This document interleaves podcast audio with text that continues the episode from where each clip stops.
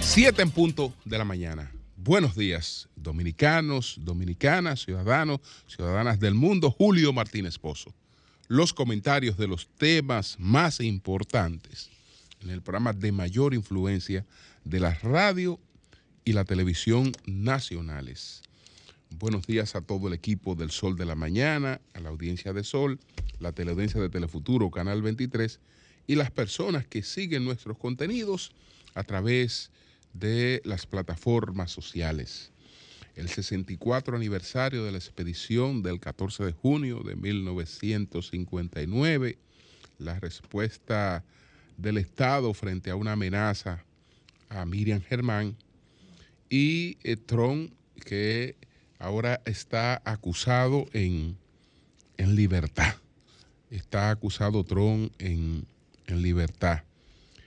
Está, señores, también la situación esta eh, que describió eh, María Elena en el día de ayer.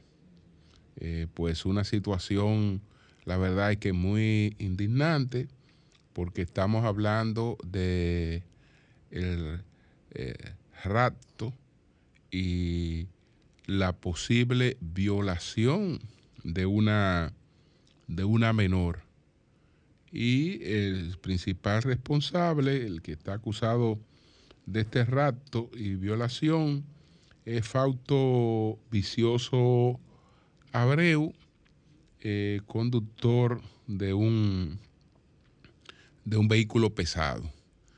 Entonces, Marilena describió la situación que se ha dado con esta, con esta niña en el día de ayer hay un elemento nuevo que lejos de quitar responsabilidad eh, a- al, al adulto, ¿no? Eh, que habría eh, practicado estos abusos, este crimen, lejos de quitar, eh, digamos, responsabilidad, eh, puede tornarse en un agravante. Y entonces no lo cito en ánimo de que esa persona se vea en, en, otra, en otra situación, no. La situación de esa persona eh, es sumamente grave porque no importa las condiciones de una menor, ella no consiente. Y las relaciones con una menor son violación. Eso no, eh, eso, eso está fuera de todas dudas. Pero el dato que hay que añadir es que la niña, la niña realmente eh, enfrenta un trastorno de salud mental, no a consecuencia de la violación, sino que realmente la niña fue traída al país a consecuencia de ese trastorno de ese trastorno y eh, buscando eh, otro ambiente, buscando eh, ver si ella superaba esa situación, ella fue traída a la República Dominicana. La niña padece un trastorno de ansiedad severa y un desorden de emociones mixtas. Estamos hablando de una de unos estados depresivos y de ansiedad. Entonces, como eh, ninguna de las situaciones que ella padece eh, se tornan predominantes porque no se establece si es la ansiedad o si es la, la, depresión eh, lo que la envuelve eh, la mayor parte del tiempo, por eso es que se llama eh, un desorden de emociones mixtas.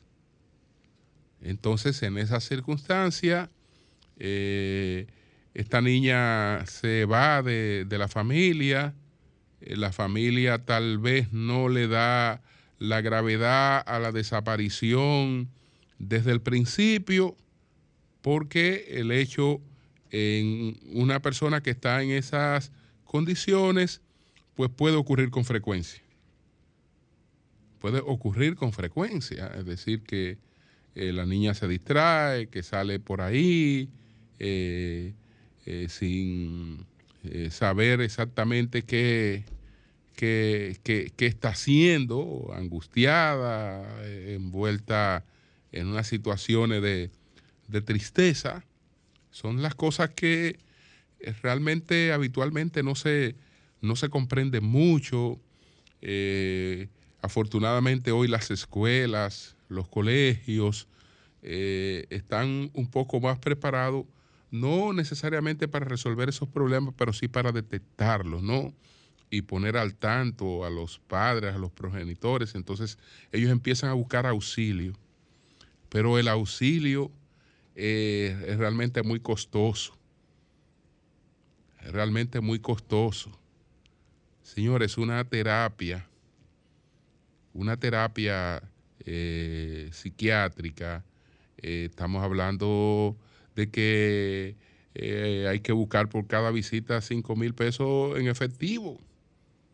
Y, y, no solo se trata de una terapia psiquiátrica, tiene que ser psicológica, porque ustedes saben que el psiquiatra interviene desde el punto de vista médico, es decir, da seguimiento, pero medica, etcétera, eh, quien está realmente en la capacidad de eh, ayudar a la persona a resolver la situación es el psicólogo, eh, la terapia psicológica.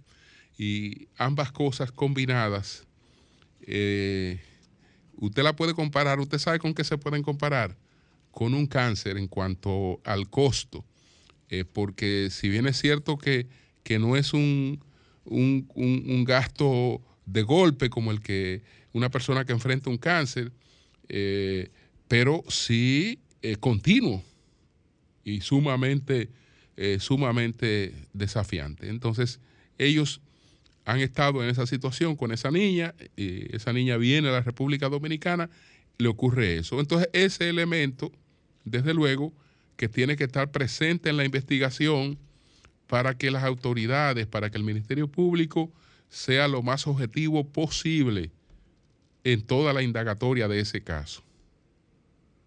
En toda la indagatoria de ese caso. Y eh, es un hecho que no puede ignorarse ¿no? a la hora de evaluar el caso, aunque, repito, eh, en todo caso sería un agravante. Un agravante porque no solo se trataba de una menor, sino de una menor enferma, eh, que eh, no estaba en un estado de conciencia eh, para nada de, de, la gravedad de lo que le podía realmente ocurrir. Así es que esperamos que este caso siga, siga siendo tratado con la rigurosidad que, que amerita.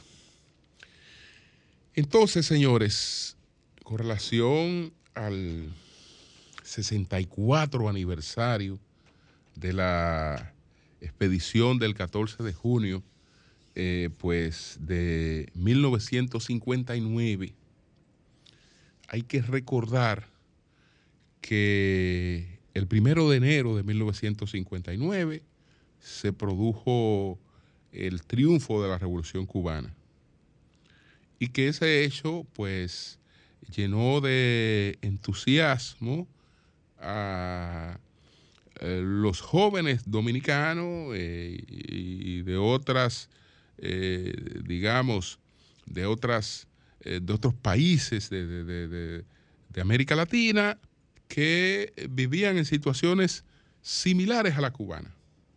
En el caso nuestro, tenemos una, una dictadura que se prolongó por, por 30 años, cuando se produce el, derrocamiento de la dictadura cubana, desde luego que eh, se entendió que lo propio podía ocurrir en la República Dominicana. Entonces el 14 de junio de 1959 es una consecuencia directa de el primero de enero de 1959. Hoy es fácil llegar a la conclusión que voy a llegar, pero eh, en esos momentos no. Por lo tanto, los acontecimientos históricos solamente en el contexto eh, se pueden prever y analizar con justeza. ¿Qué puedo decir hoy? Una cosa muy difícil de visualizar entonces, que se vio el triunfo de la Revolución cubana como una posibilidad de que podía triunfar una revolución en la República Dominicana contra la dictadura de, Trujillo. Así se vio. Pero si algo sabemos hoy que estaba claro en la geopolítica, es que el triunfo de la revolución cubana planteaba claramente que Estados Unidos no permitiría bajo ningún concepto nada parecido a Cuba en la región.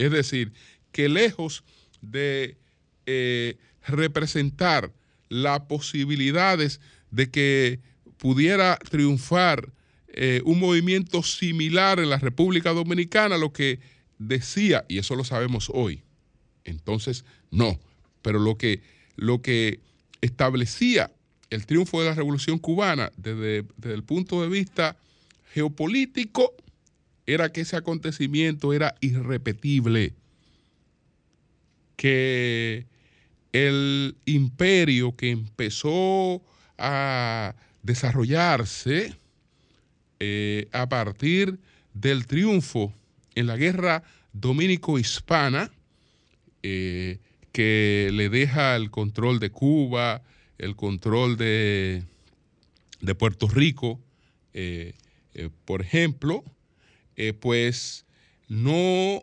iba pues a permitir, no iba a permitir que en su entorno se creara otra situación similar a la que levantaba la revolución, la revolución cubana. El otro elemento que hoy lo podemos ver con más claridad es que en Cuba había una dictadura, en República Dominicana había una dictadura y en otros países había una dictadura. Pero lo que había en República Dominicana no era solo una dictadura. Es decir, no era, sola, no era solo un régimen impuesto eh, por la fuerza, eh, por, por la, eh, digamos, todos los recursos del poder, los crímenes, la persecución a los opositores. No era solo eso lo que había en la República Dominicana. En la República Dominicana, además de un régimen de fuerza, había un constructo eh, ideológico eh, muy firmemente establecido y quienes lo enfrentaron eh, entendieron que estaban dadas las condiciones para que la mayoría del pueblo dominicano les respaldara.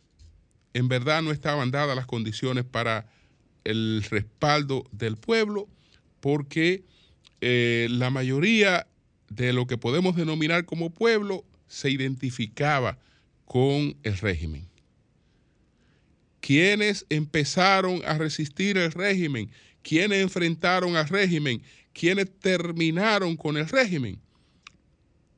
Eh, pues evidentemente la burguesía que empieza a desarrollarse a la sombra del régimen, cuando ya el régimen es un obstáculo para su desarrollo, entonces empieza a concebir una serie de acciones para salir del régimen. Pero eso no era un sentimiento eh, que fuera un sentimiento generalizado. Entonces, el movimiento del el 14 de junio de 1959 fracasa, entre otras cosas, porque no estaban dadas las condiciones eh, objetivas ni subjetivas para, para, que pudiera, para que pudiera triunfar. Y no tenía, no, termina, no iba a terminar eh, teniendo eh, lo que se requiere, que también es el apoyo de un país más poderoso para que se pueda derrotar a un Estado. Nadie derrota a un Estado eh, eh, por sus propios mecanismos. Una fuerza política no derrota a un Estado por sí sola. Necesita el endoso, necesita el apoyo de otro Estado. Necesita el apoyo de otro Estado. Y entonces el cubano era todavía muy débil para ser ese, ser ese, ser ese apoyo. El movimiento, entonces, en consecuencia, era un movimiento que pretendía dar una sorpresa al régimen, pero eh, por los controles que habían entonces y por eh, las situaciones que ya se habían dado, pues evidentemente la sorpresa se la dio el régimen al movimiento, que lo conocía de antemano, que sabía todo lo que se estaba eh, planificando y eh, ya vemos los tropiezos que se dieron, que todo estaba planificado para que tres embarcaciones llegaran el 14 de junio de 1959, incluso los dos barcos debieron llegar eh, primero por Maimón, por Estero Hondo, debieron llegar antes, horas antes, que el desembarco, que la, el, aterrizaje eh, que se produjo en Constanza, pero las cosas no ocurrieron así.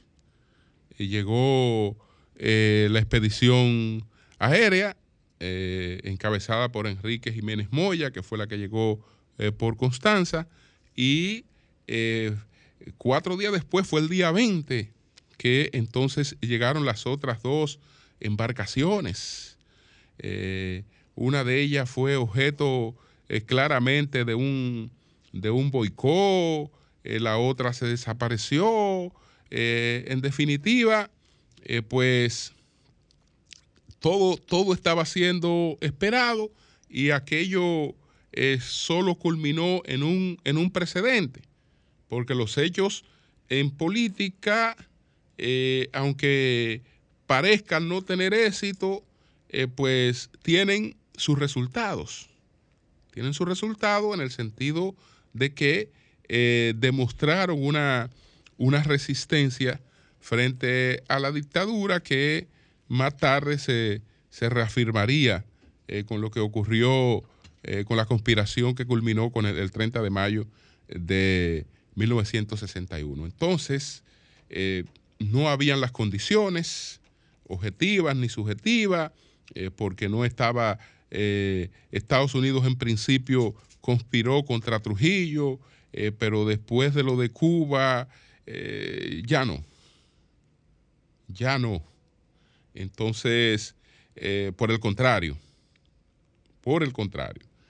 Así es que nuestro respeto siempre, la, el don Enrique Jiménez Moya encabezó este, este movimiento de liberación nacional, el, documento, entre otras cosas, decía, eh, pueblo dominicano, la hora de la liberación ha llegado, el despertar democrático de América en auge creciente e incontenible alcanza nuestra patria. Después de haber barrido con las tiranías de Rojas Pinilla, de Perón, de Pérez Jiménez, de Fulgencio Batista y de otras que se tambalean en el umbral de la derrota, el Ejército de Liberación Dominicana pelea ya con decisión inquebrantable en nuestros llanos y montañas, dispuesto, eh, eh, está a destruir para siempre el yugo de la opresión de la barbarie, decía este documento que eh, pues lanzó este movimiento de liberación encabezado por Enrique Jiménez Moya.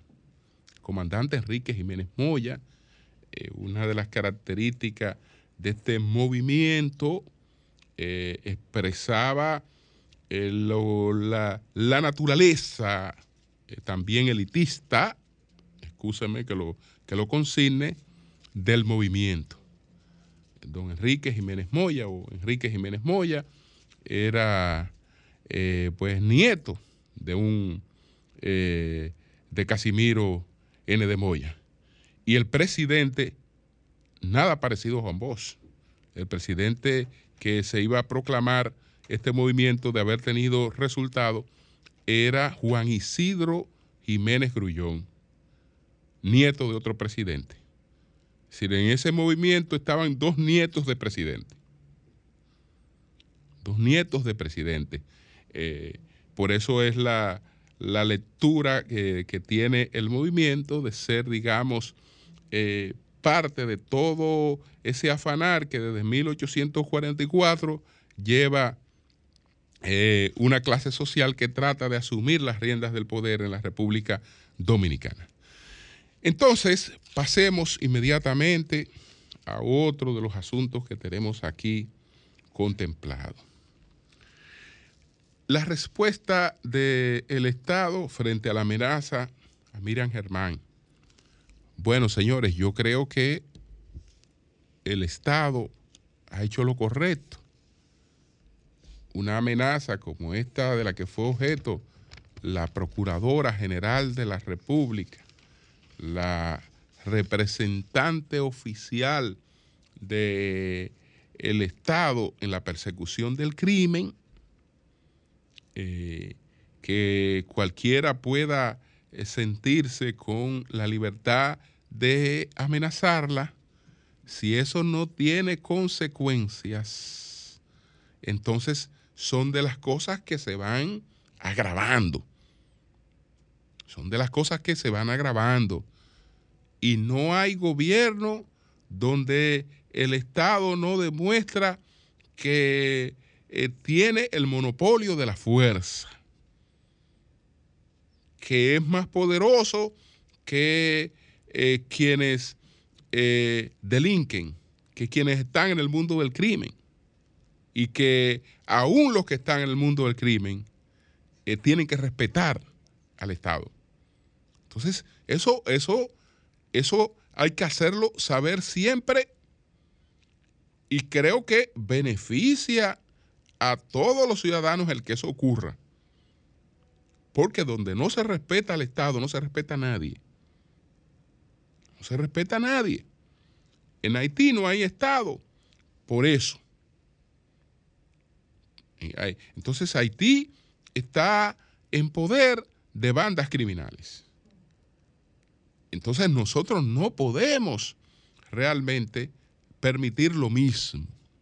Entonces, sí, yo apoyo todo el despliegue que se hizo frente a este, frente a este hecho. Aunque lamente otra cosa, pero apoyo todo el despliegue que se ha hecho frente a esto, a esto. Es decir, eh, así se responde. Así se responde. Y la respuesta yo creo que ha sido contundente. Naturalmente, advertimos otras cosas también. Porque, ok, estamos respondiendo de esta manera porque hubo una amenaza a la Procuradora General de la República, que, que no se puede tolerar bajo ningún concepto. Y estamos actuando de esa manera. Pero eh, al actuar con todo lo que se ha revelado, señores, pero hay gente que está hablando de más de 300 muertos. Supongámonos que eso sea exagerado. Supongámonos que eso sea exagerado, pero de todas maneras estamos hablando de una organización criminal con una gran cantidad de muertes, con eh, operaciones de narcotráfico, con operaciones de lavado de activos, que prácticamente eh, habría continuado eh, intacta por el momento si no se produce eh, esta equivocación, que es un poco extraña, es un poco extraña porque una de las reglas del submundo del crimen es la de no desafiar eh, por desafiar. Porque eh, se crea una situación entonces que les resulta sumamente, sumamente, sumamente perjudicial, porque parece una muchachada escribir una cuestión por, por WhatsApp, plantear ese tipo de cosas, porque eh, tú, tú te expones a una respuesta eh, como, como, la que, como la que se ha producido y entonces eh, se entiende que el, que el ambiente para el propio desarrollo de las actividades de la organización, que el ambiente entonces se enturbia. A esa gente por lo general le gusta estar tranquilo, resolviendo sus problemas, eh, sobornando, porque para poder eh, actuar tienen que, sobornar, tienen que comprometer a muchas personas, eh, saliendo de los que tengan que salir, pero por lo general sin estos, sin estos, sin estos desafíos. El principal personaje del que se anda detrás no ha sido aún ubicado, es un es una persona que se llama, responde al nombre de Joel Ambioris Pimentel, alias La Jota. Y el prontuario de alias La Jota es bastante, bastante amplio. Eh, pasa por eh, eh, cárceles en Estados Unidos, por el cumplimiento de, de, cárceles por narcotráfico en Estados Unidos, que después por actuaciones en Colombia, eh, que después en Europa y ahora se le atribuye estar a la cabeza de toda la operación de narcotráfico en el Cibao Central. Entonces esta es la persona que habría producido la amenaza. Eh, él dice que no y su abogado Tomás Castro dicen que no, pero yo sé que para desplegar un operativo como este, eh, el Ministerio Público que dispone de los mecanismos en el DICAT tecnológico para determinar con exactitud de dónde salió eh, ese mensaje, no iban a improvisar. No iban a improvisar. Es decir, yo creo que al emprender el, el operativo, ellos estaban absolutamente seguros de dónde fue que salió este mensaje amenazador contra la procuradora Miriam Germán. Entonces estamos de acuerdo con la respuesta, pero ese hecho nos dice otra cosa. Señores, nosotros tenemos que prepararnos a nivel del Estado para enfrentar esas organizaciones criminales. Y sabemos que aparte de esos operativos puntuales, no lo estamos. Que incluso estamos más pendiente y más ocupado de otra cosa, mientras el control del país se va perdiendo. Y eh, un día vamos a despertar y ya no serán amenazas como esta. Entonces eso quiere decir que nosotros tenemos que tener un ministerio público, que tenemos que tener unas fuerzas dedicadas a la persecución de eh, ese tipo de organizaciones 24/7 con los recursos, con el apoyo tecnológico que requieren. Eso no existe. Es decir, nosotros podemos armar un operativo puntual, pero, pero no estamos preparados para eso. Porque tal vez eso no dé los resultados eh, de, estar atendiendo otros cartones. Eso, eso, eso no, no, no influye en las urnas. Menos que no haya un manejo como el que tiene Bukele, no, eso no influye en, las urnas. Lo que influye en las urnas eh, son los otros hechos. Lo de persecución a la presunta corrupción y una serie de cosas porque tienen matices políticos. Pero el, crimen, entonces, eh, eh, más fuerte eh, se sigue levantando y nosotros con una capacidad de respuesta realmente pobre frente a él. Entonces, eso nos dice también que en ese sentido tienen que producirse realmente cambios. Tienen que producirse cambios. Bueno, señores, ¿qué cosas llaman la atención de este expediente contra Donald Trump?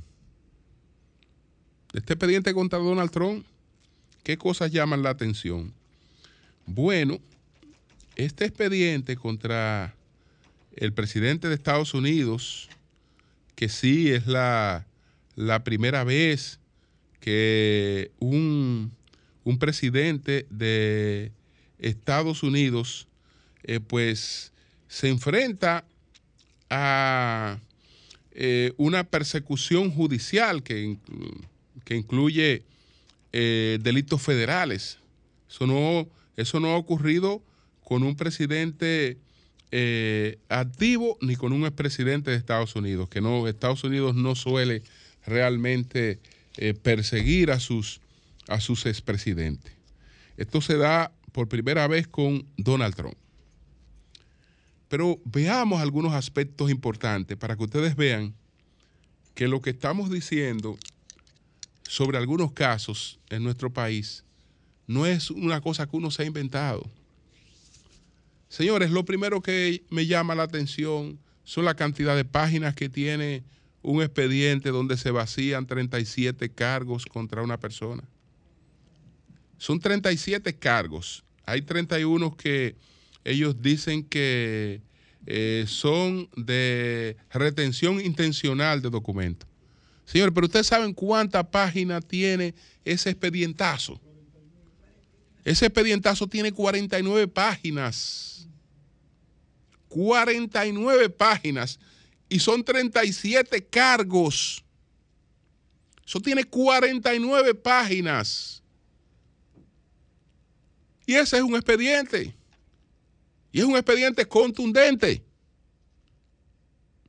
Con todo, con todo lo que tiene que tener el expediente. Eh, ahí, está, ahí, están especificados los tipos penales eh, de lo que se le acusa. Incluso están diferenciados. Mire, señor, eh, no, es que, no, es que a usted lo vamos a llamar y usted en el fondo no sabe ni siquiera de qué se le acusa. No, no, no, no. Mire, son 37 cargos que usted tiene aquí pero los 37 no son iguales. Hay 31, y mírenlo aquí, este, este y este, y se lo enumeran, que son, que nosotros entendemos que ahí hubo una retención intencional de documentos. Una cosa claramente especificada. 49 páginas. 49 páginas. Señores, yo decía y repito, es ampulosamente ridículo presentar un expediente de 12.800 páginas. Eso usted no lo va a ver en ninguna parte del mundo. Puede ser el caso más grande y usted no se va a encontrar con un expediente de 12.800 páginas en ninguna parte del mundo. Porque eso es absolutamente innecesario. Eso es absolutamente innecesario. 49 páginas tiene este expediente. Pero ¿qué pasa? El caballero que está sometido a la justicia viajó de un estado a otro. ¿En qué viajó? En su avión privado. En su avión privado. ¿Qué, habría representado eso frente a una persona, eh, a cualquier caso frente a la, en la República Dominicana? Bueno, que ese hombre representa un peligro de fuga porque tiene aviones. Tiene aviones, como tiene aviones, representa un peligro de fuga. Al Ministerio Público no se le ha ocurrido decir que ese señor representa peligro de fuga. Y él fue en su avión, y, que él fue. Y después eh, sale, cosas, pero fue en su avión que él fue. Y, pero eso, eso, no, eso no es realmente, no, no, no, representa una posibilidad de que esa persona se vaya a evadir de, del proceso. Lo otro, pero este hombre ha sido nada más y nada más menos que presidente de la República y se le está acusando de haber sustraído unos documentos que no debieron estar en su poder o lo que fuere. Es decir, que a él se le puede hablar de obstrucción de investigación y de una serie de cosas. Como ya se sabe que no se puede hablar de peligro de fuga porque él no representa ningún peligro de fuga, lo habitual fuera que se hiciera lo que se hace aquí como una regla contra cualquiera que se somete. Mira, sí es verdad que no representa peligro de fuga, no se va a fugar, pero hay que trancarlo porque representa un peligro de obstrucción para la investigación porque ese hombre fue presidente.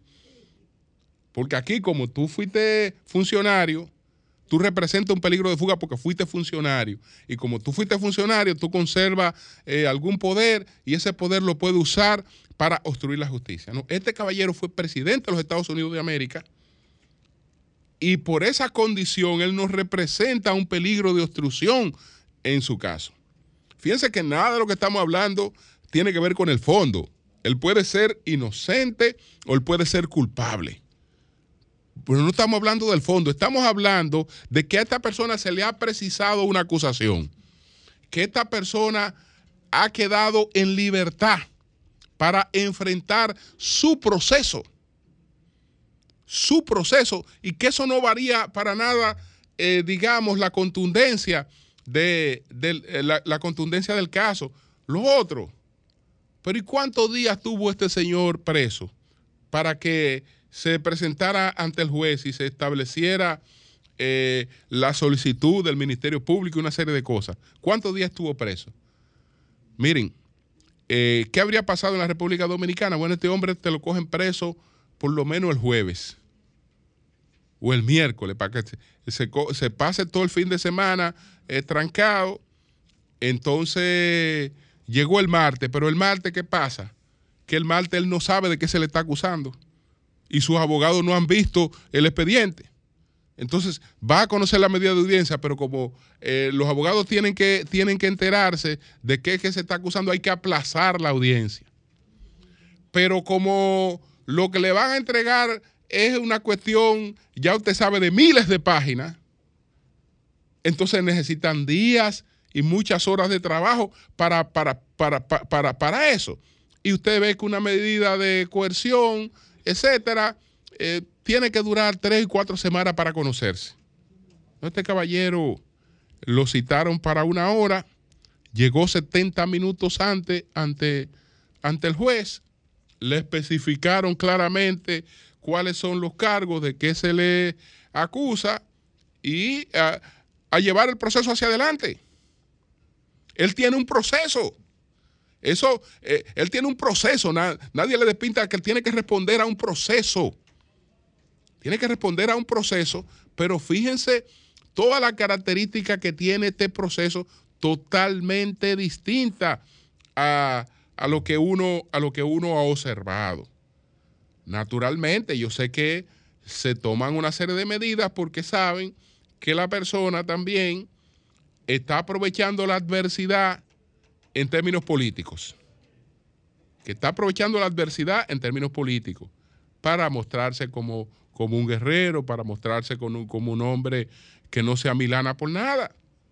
Un hombre que sale de una situación como esta, comerse un sándwich eh, tranquilo, eh, antes, antes de, volver a irse para donde vino, ya, ya ustedes saben cómo, cómo es la situación. Entonces, quería resaltar esas cositas que no tienen que ver nada con el fondo del caso absolutamente nada con el fondo del caso, pero que nos muestran muchas diferencias en cuanto a las cosas que estamos presenciando en la República Dominicana. Cambio y fuera. Buenos días, tenemos al doctor Manuel Sierra aquí en la línea telefónica. Adelante, Sierra. Gracias, Julio. Muy buenos días. Buenos días a todos tus oyentes. Solo quiero apoyarte en la parte eh, de crítica que hace al sistema dominicano de justicia, o de una parte, porque hay que aclarar esos, esos, estos términos. El Ministerio Público forma parte de la justicia, pero no es la justicia. Desde luego, hay una gran parte de la justicia que está muy cooptada por el Ministerio Público, que los abogados nos preguntamos a qué se debe esa situación. O sea, y no tenemos una explicación. ¿Por qué los jueces se han puesto tanto lado del Ministerio Público. Para nadie es un secreto que desde hace unos años esta parte el Ministerio Público ha comenzado a intervenir por fuera de la ley muchos teléfonos. Hmm. Y entonces es posible que haya intervenciones ilegales en contra de muchos jueces y posiblemente eso hace que estos jueces, esto acompañado con algunas agencias norteamericanas, que, han colocado a los jueces en un momento, en, un espacio de temor. Estos son datos que son contundentes y que son verdad.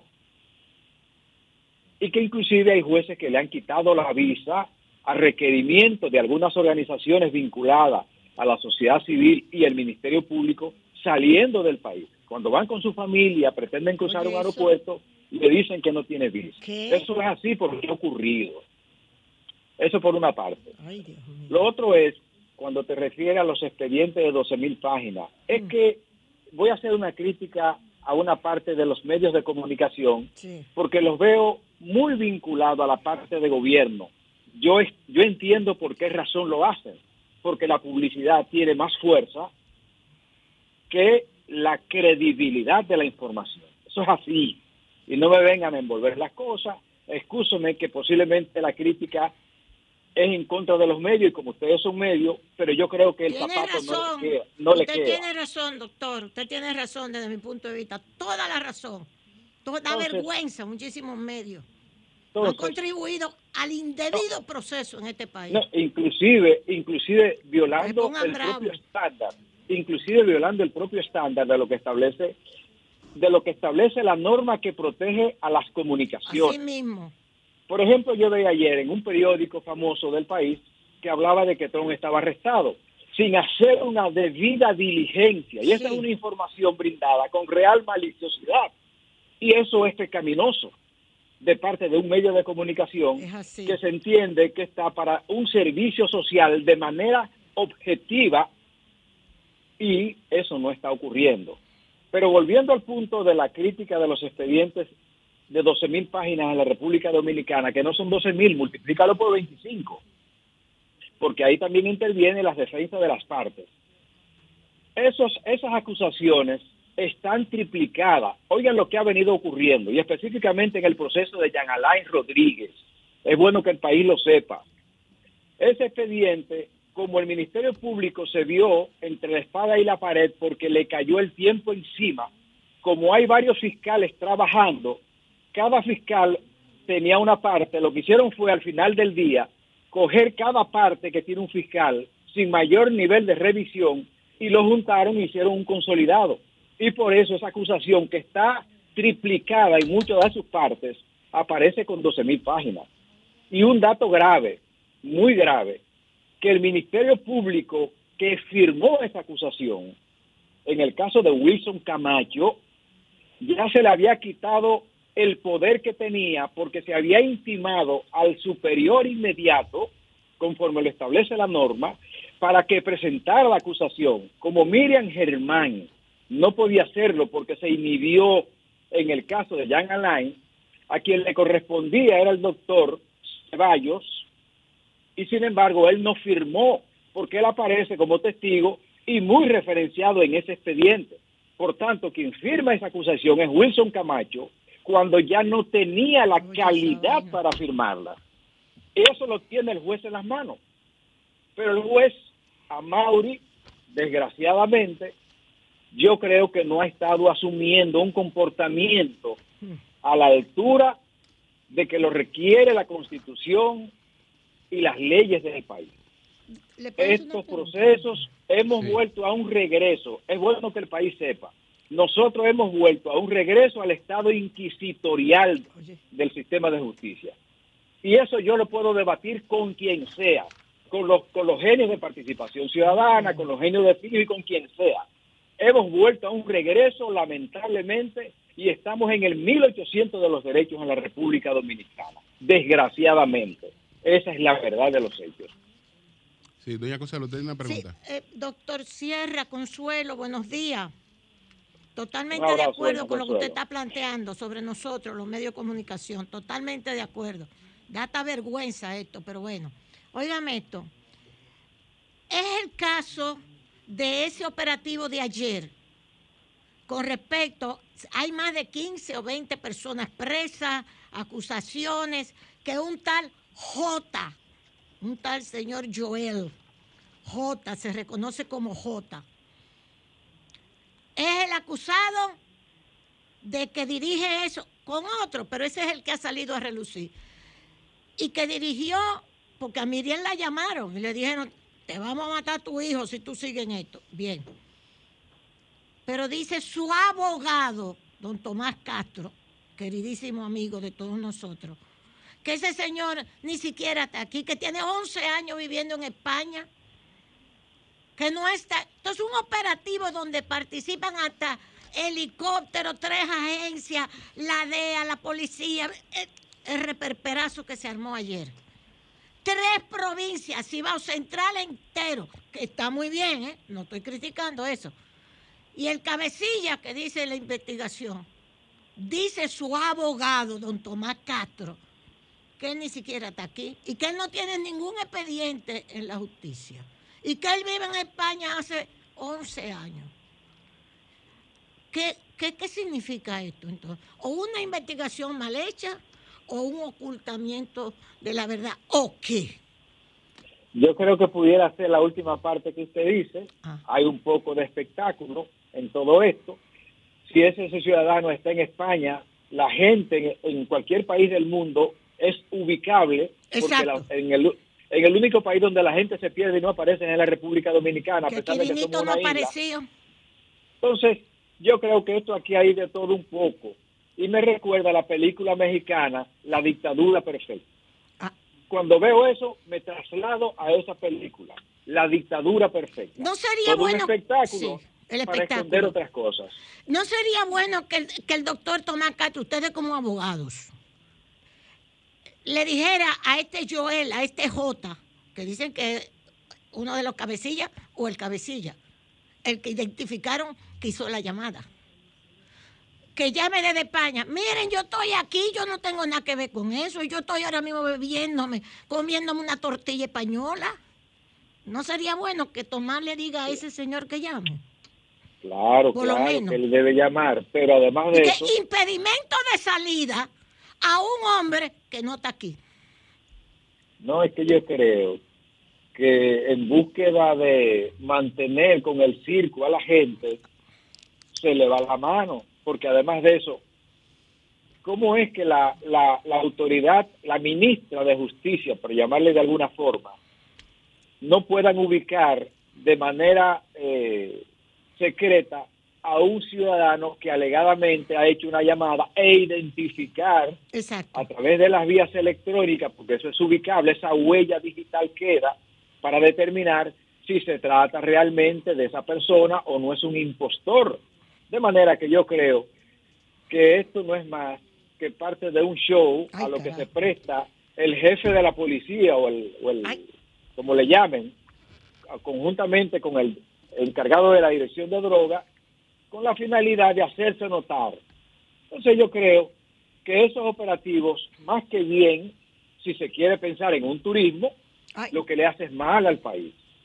Creo que, que eso es un show que no tiene razón de ser, porque esa persona es ubicable, está bajo el principio de inocencia, a partir de hoy ya esa persona no es inocente, ya es culpable de todo lo que le, han, le han, colocado y eso es un asunto grave que ha venido ocurriendo en el país.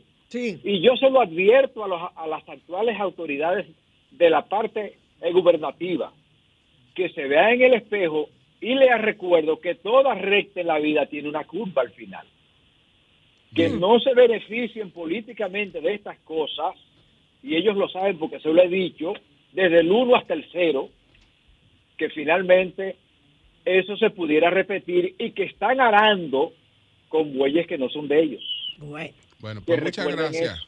Muchas gracias, Sierra. Muchas gracias, muchas gracias. Muy valiente. Muy valiente. Buenos días, adelante, buenos días. Aló. Buenos días, adelante. Sí, Julio, buenos días. Sí. Ah, Muy atinada. Perdón, perdón un segundito. Ceneida, Ceneida, Dios te bendiga. Buenos días. Un segundito. Sí. Que es que me está llegando una información. Dicen en las noticias, esto me está llegando ahora mismo, SIN. Alias La J, dispuesto a hablar con Miriam Germán y venir a RD, dice su abogado que es el doctor Tomás Castro. Bien. Buenos días, adelante. Buenos días. Sí, Julio, muchas gracias, Consuelo. Eh, vemos que el día de hoy, el día de hoy, eh, Julio, es un día que es recordado por todos los dominicanos y dominicanas. Que siempre estamos pendientes a ese 14 de junio, que fue una revolución de 198 hombres eh, entre dominicanos y, entre, y extranjeros solamente nos, nos enfocamos a recordar. Eh, yo quiero preguntar, dejar esa pregunta de Consuelo en el aire. ¿Este movimiento existe ahora mismo o no?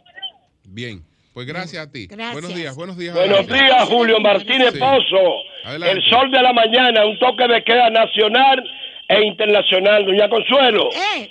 Mire, la conciencia domina. Siempre da seguimiento a usted, porque usted es una persona que sus principios, sus criterios, usted nunca ha claudicado. Yo la felicito. Gracias. Doña Consuelo, yo me siento muy preocupado.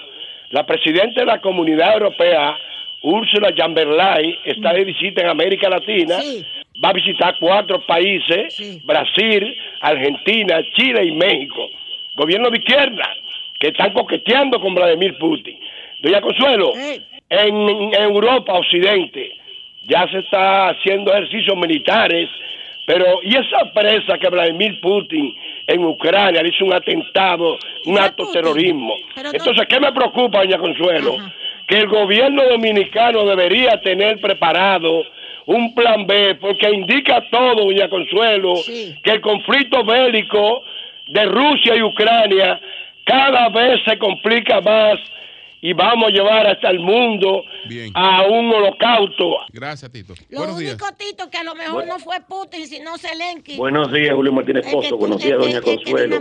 la presa, Julio. Putin no le, ¿Qué le beneficia a Putin eso? Pero déjalo ahí. Está bien. Buenos días, buenos días. Sí, buenos días, Miguel Fernández Miki. Julio, mira, ayer estuvimos eh, reunidos un grupo de técnicos y de personas que que tienen conocimiento sobre la economía y visualizando el recogido nacional en el Distrito Nacional, salió una idea sobre una amnistía que se debe realizar sobre las deudas de basura que tienen muchos residenciales y nosotros enfocados en todo eso vimos y recogimos más de muchos residenciales que deben millones de pesos. Solamente, con, doña Consuelo, mire, solamente motivando y poniendo una asignación nueva a todo y que se comprometa y una supervisión con la Junta de Vecinos, ayer dijimos que se pueden recaudar más de 100 millones de pesos el Distrito Nacional, creando un plan estratégico de una amnistía y motivando al pago y al compromiso también del ayuntamiento de la limpieza, seguimiento y, la, y las rutas y frecuencias en todos los barrios. Yo creo que sí, que un plan estratégico de todos los políticos podemos cambiar el orden que, que lleva el Distrito Nacional. Bien, gracias a ti. Buenos días. Buenos días. Buenos días, buenos días, equipo. Adelante. Wendy de este lado.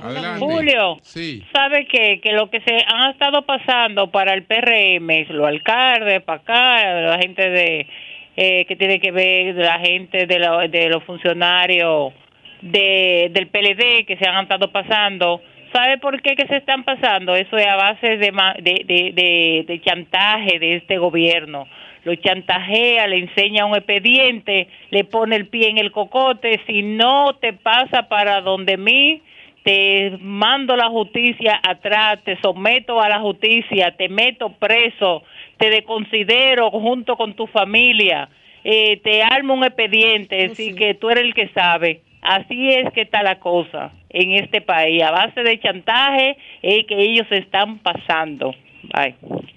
¿Y a quién se refiere ella? ¿Eh? Bueno, buenos días, adelante. Julio. Sí, buenos días para todos ustedes. Un abrazo, mi hermano Julio, a ti y al equipo del Sol de la Mañana. José García de los Jardines del Norte. Julio, yo quiero hacerle un llamado, reiterarle mi llamado al director de la Cámara encargado de, eh, de operaciones. ya que aquí en, el 2018, desde el 2018 estamos cogiendo pela con un pedazo de calle que rompió las casas. Es menos de 15 metros. ¿Dónde? Por favor, en la Repaldo Borinquen, Peatonal 1. ¿Y dónde es eso? ¿Dónde es eso?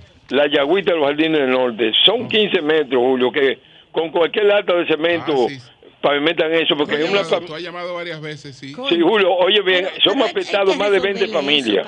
¿Eh?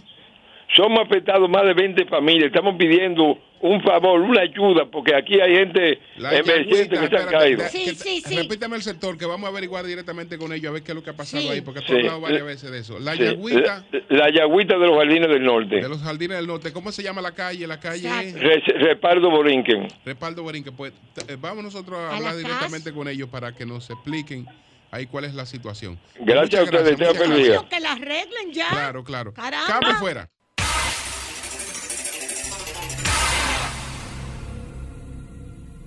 Bueno, buenos días a todo el equipo de Sol de la Mañana. Gracias por la llamada y por tener tan presente esta efeméride. Isabel, tú estás triste, me dices en un mensaje que me mandaste. ¿Por qué? Yo estoy triste porque al pasar de los años me he ido, me he ido dando cuenta cómo nos, nos, a la población, a las autoridades, les va interesando menos este efeméride. Le ponen menos importancia, le ponen menos interés. Y realmente eso duele.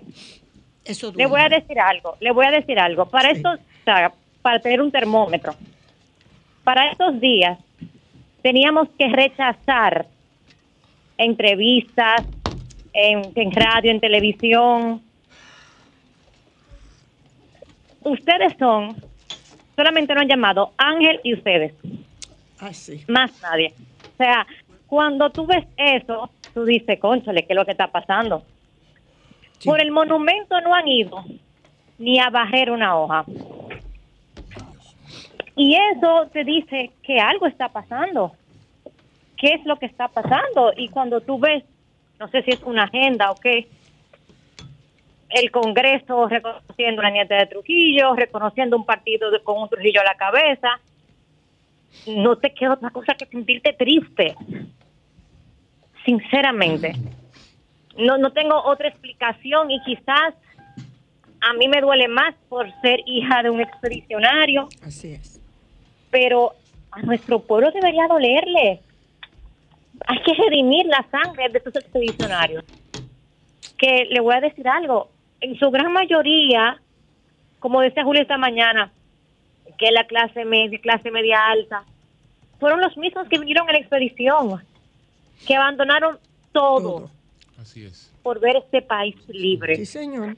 Que, que quizás militarmente fracasaron, no. pero a veces los triunfos no son militares o no se ven al inmediato. Claro. Así mismo, Isabel. Removieron la conciencia nacional. Sí, señor. De ahí es que sale el movimiento clandestino 14 de junio, que dirige Minerva y Manolo. Eh, eh, Isabel, no podemos hablar de Minerva y Manolo sin hablar de, la expedición. Exactamente. de ahí es que sale, de esa expedición. ¿Qué, actividades tiene la fundación?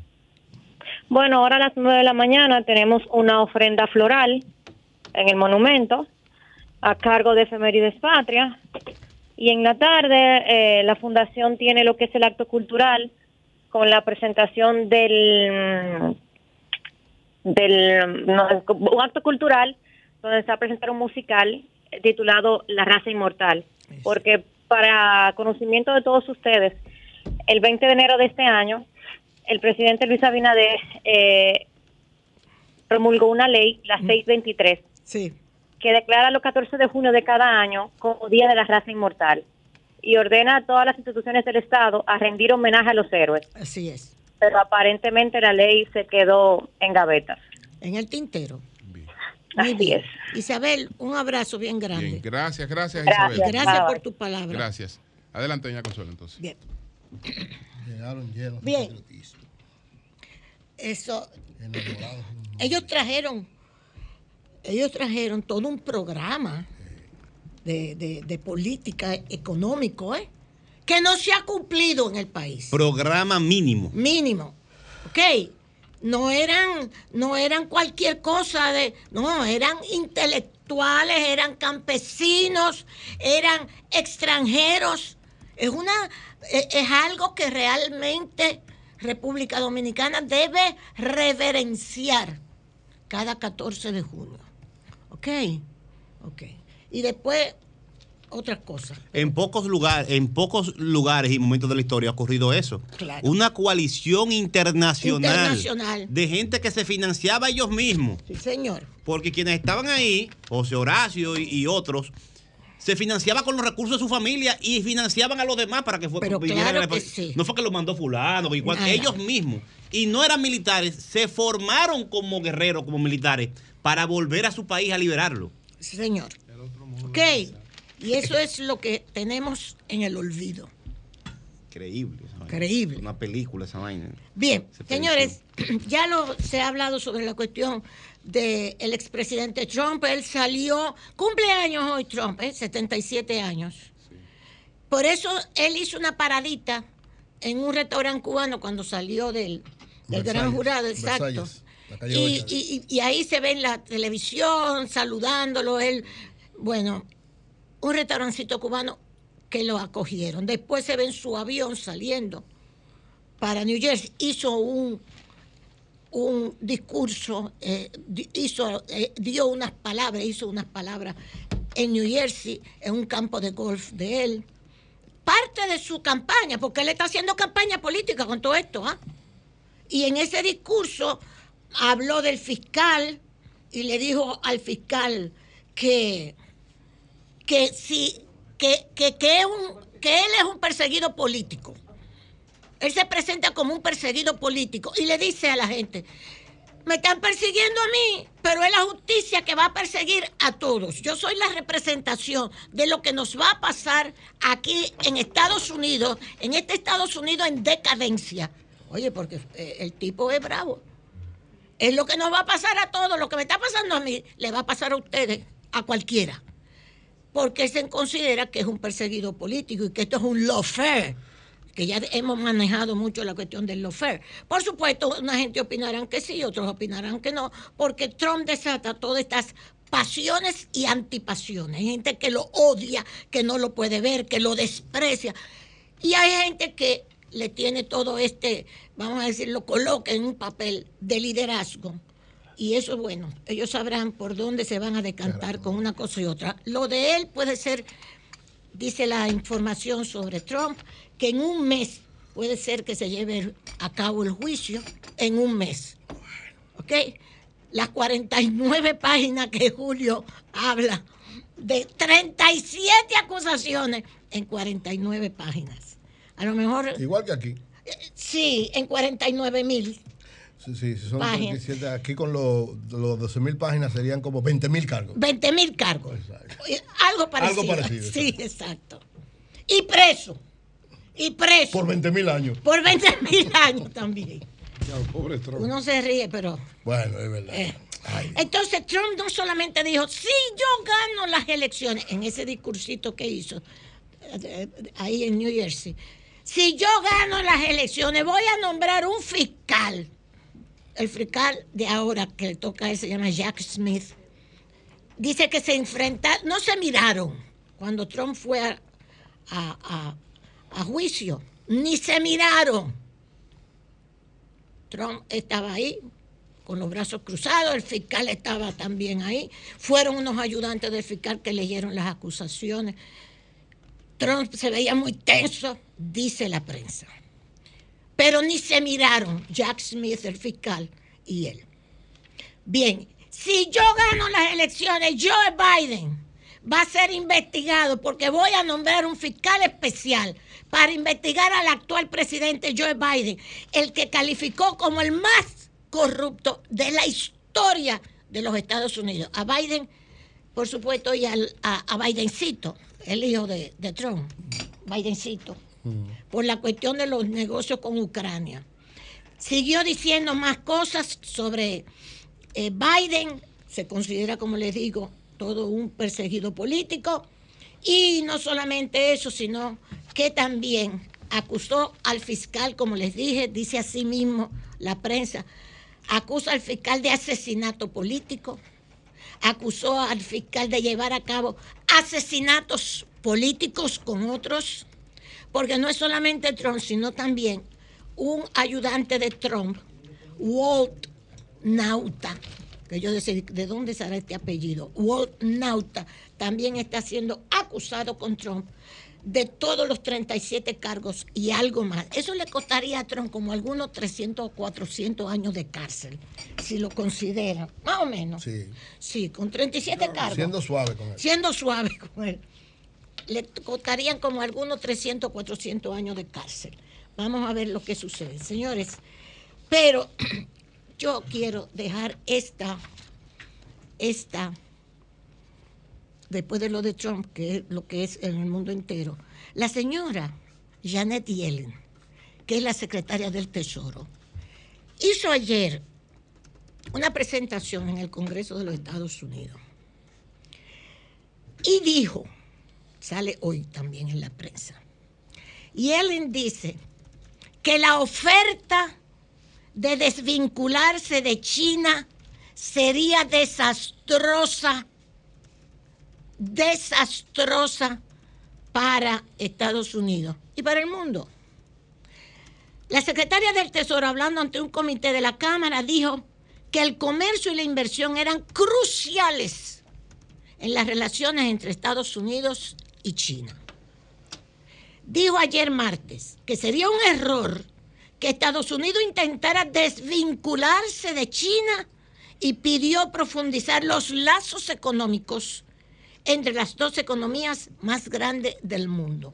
Yo le dejo esto, usted lo puede encontrar, como siempre le digo, donde yo saco la información para que usted la pueda comprobar.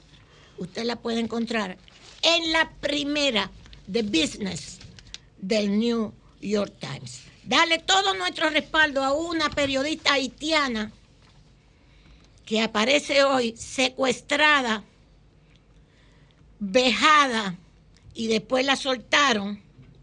Ella se llama Marilucy Bohom, buen hombre, Bohom.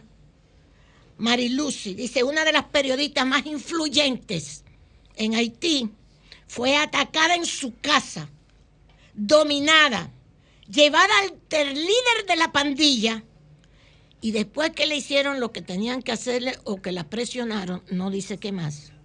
Entonces la liberaron. Todo esto está en el periódico de hoy de Le Noveliste. Y para que ustedes entiendan lo que nosotros siempre le hemos dicho, hay otra, finalmente otra información que dice, por primera vez desde el asesinato del presidente Jovenel Moïse, los principales actores de la crisis haitiana se reúnen en una misma reunión. Porque que los haitianos es muy difícil ponerlos de acuerdo. Muy difícil. Gracias, Julio.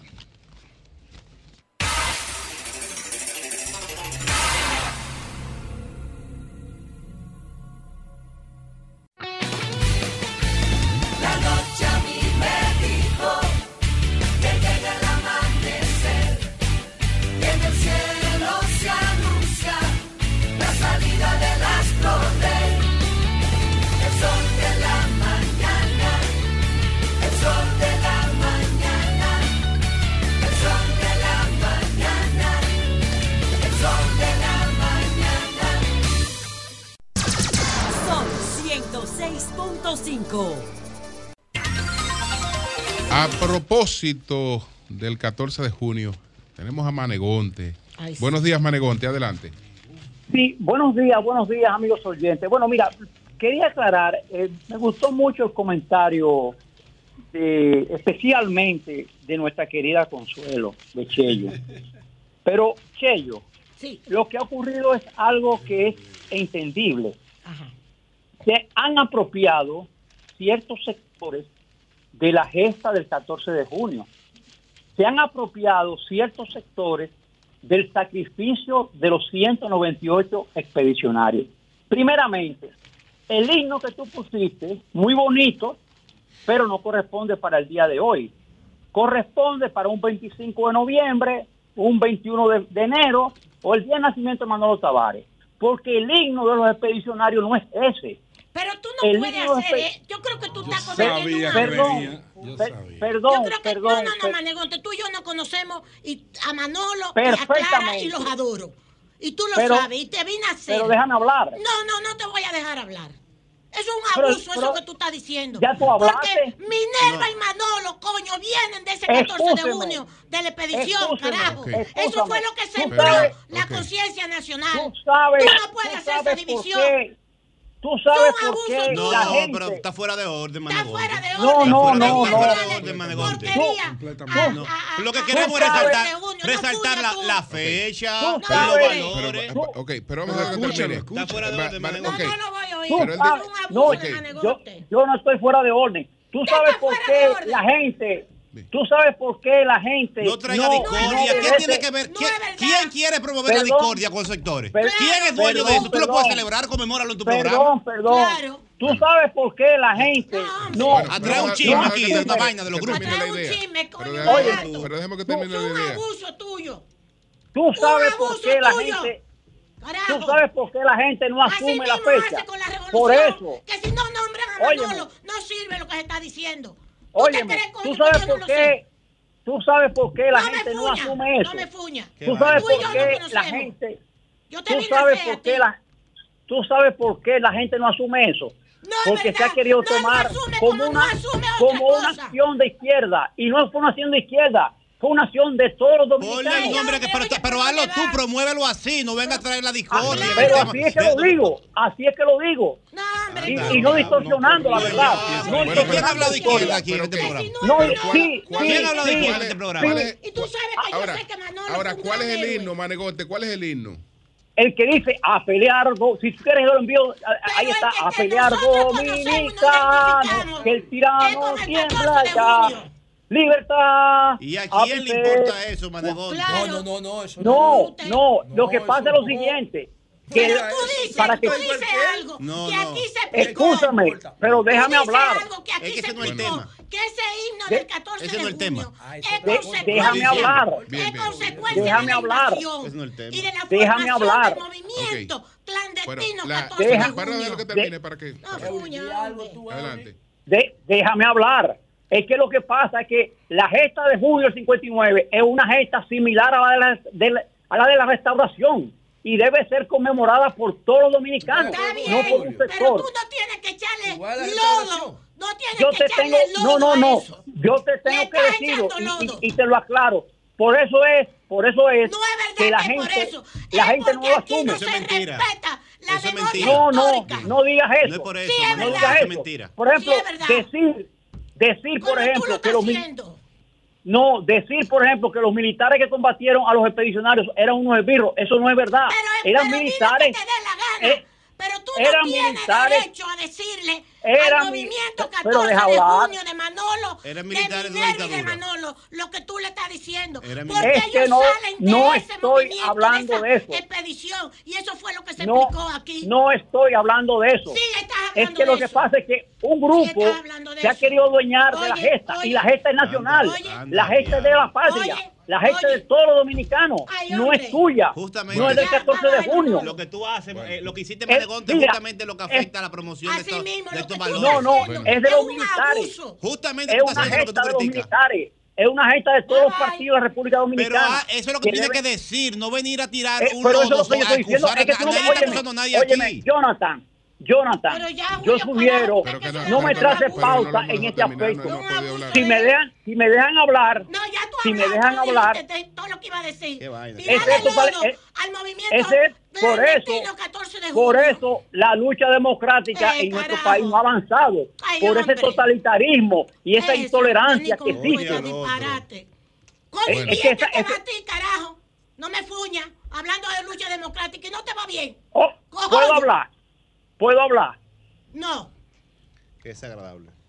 Ese es mi turno. Ya, pero ya dijiste todo el, lo- el lodo que le No, quería tirar. no, no. Sí, le no, quería no. tirar es- lodo el 14 de Es junio. que, es que tú me interrumpiste.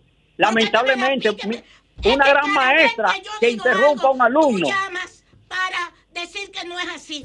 Coño. No, no es así. Manolo no Óyeme, es el único no es líder. así. No es Óyeme. el único héroe. Óyeme, Manolo, tú eres tu de los óyeme, no es el único óyeme, héroe. Al de- tú poner la eso, revolución de abril. al tú poner eso, es así. Tú le has llamado Distorsiona. la atención a José que cuando Distorsiona, ha hablado, ¿te ha llamado- distorsiona. te ha llamado la atención. A ti te ha llamado la atención. No, porque mi Bien. papá. Tú sabes que yo sé lo que hizo Manolo. Bueno. Yo lo sé. Distorsiona, No me distorsiona. Bueno, Siempre Eh, tiene que estar corrigiendo, vaina. ok. Ya, me- Eh, me largo. ya, ¿puedo hablar? Pero qué más tú vas a hablar, eh, por lo que tú, Cuando lo que- dices, que tú- cua- cua- yo ¿por no qué tú, por, por qué dices que no era un movimiento de izquierda? No, no, era un movimiento democrático contra Trujillo. Ahí vino gente de todos los sectores del país. Ahí, hubo gente de todos los sectores. Su programa ahí hubo gente que estaba económico y social. pero pero me vas a dejar hablar. hasta hoy no se ha cumplido. Pero me vas a dejar, dejar hablar. Que no. Eran demócratas. Toda esa gente eran demócratas antitrujillistas. Antitrujillistas que vinieron a luchar contra la tiranía de Trujillo. No venían por un sector. No venían por un sector. Venían por todos, todos los dominicanos. Representaban la florinata del pueblo dominicano. Eso es lo que representaba esa gente. No era solamente la izquierda. Hay hubo gente de derecha también. Gracias. Gracias, gracias. Gracias. Había Cambio fuera. también.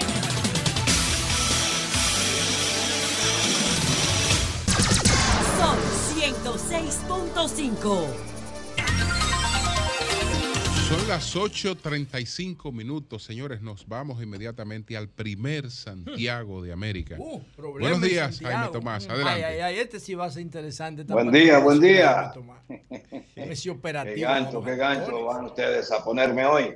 Bueno, la, información desde ayer, la más trascendente, fue el aparatoso despliegue ah, de las autoridades eh, que como estuvo como escenario central a Santiago, pero que también eh, se hicieron allanamientos en cárceles de La Vega, de Moca, de San Francisco de Macorís y en algunas residencias. Pero en Santiago fue la actividad principal.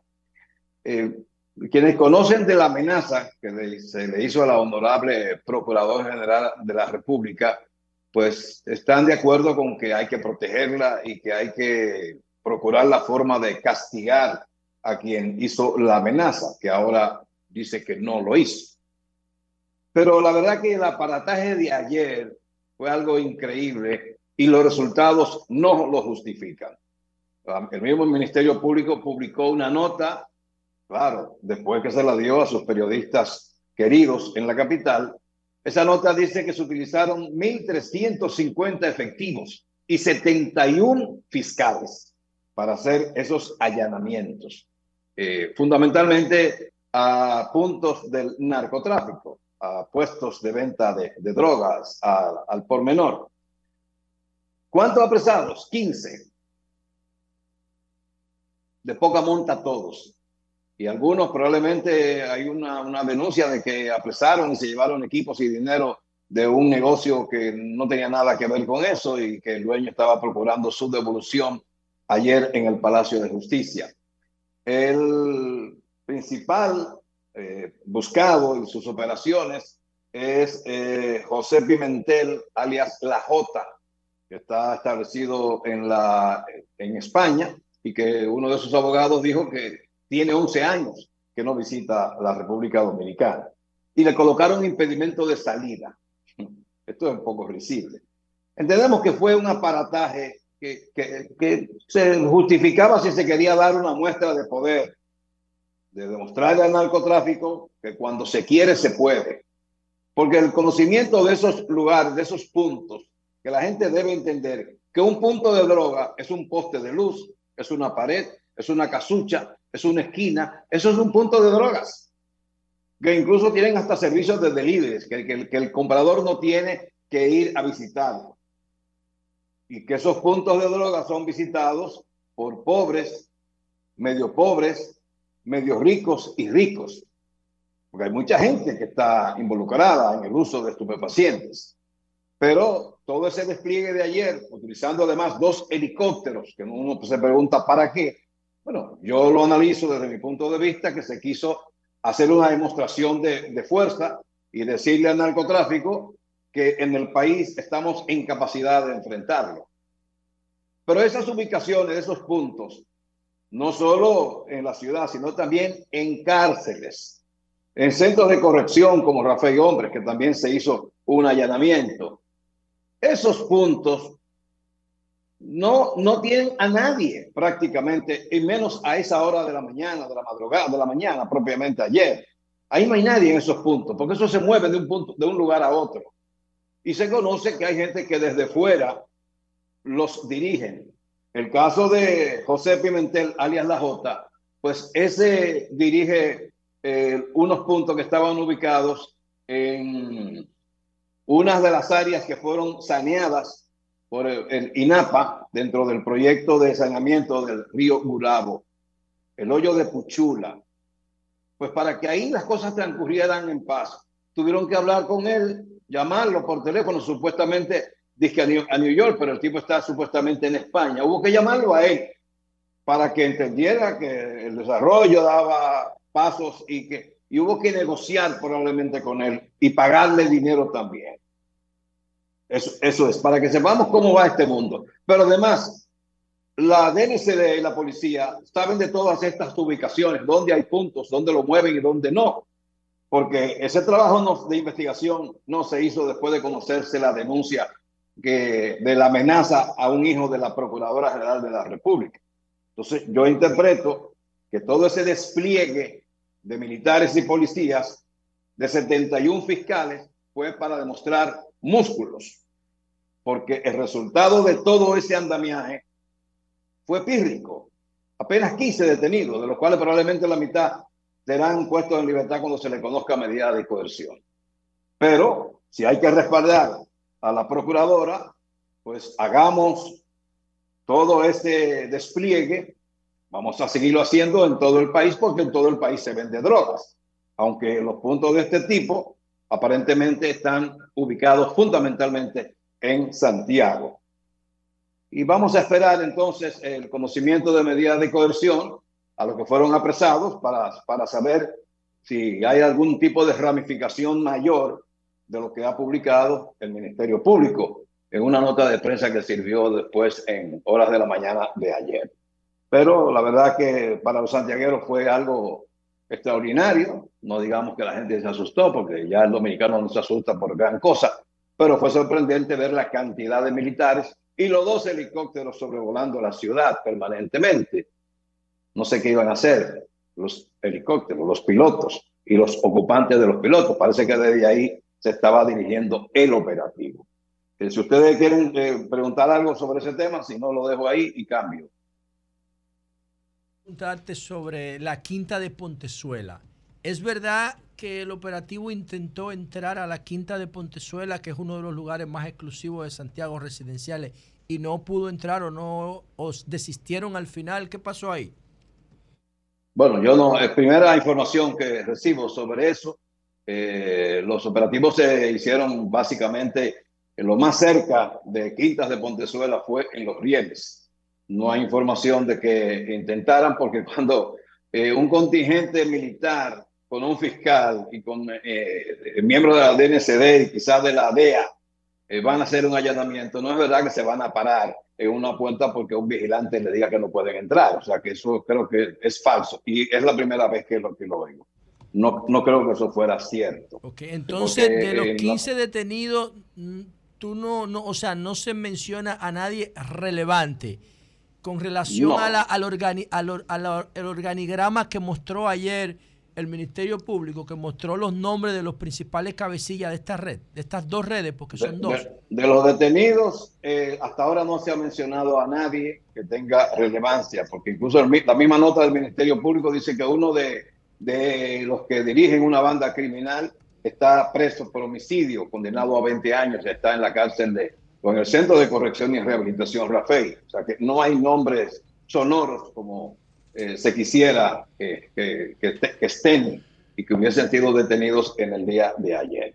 Entonces, eh, fuera de, esto, hay un tema que voy a tratar rápidamente, y es que con el encaje legal, el Banco Central dispuso eh, la erogación de fondos a los bancos para préstamos para tratar de reactivar la economía que está un poco caída en los últimos los primeros meses del año. Hay que decir que esos fondos todavía no se han desembolsado y ya han sido agotados por los bancos comerciales.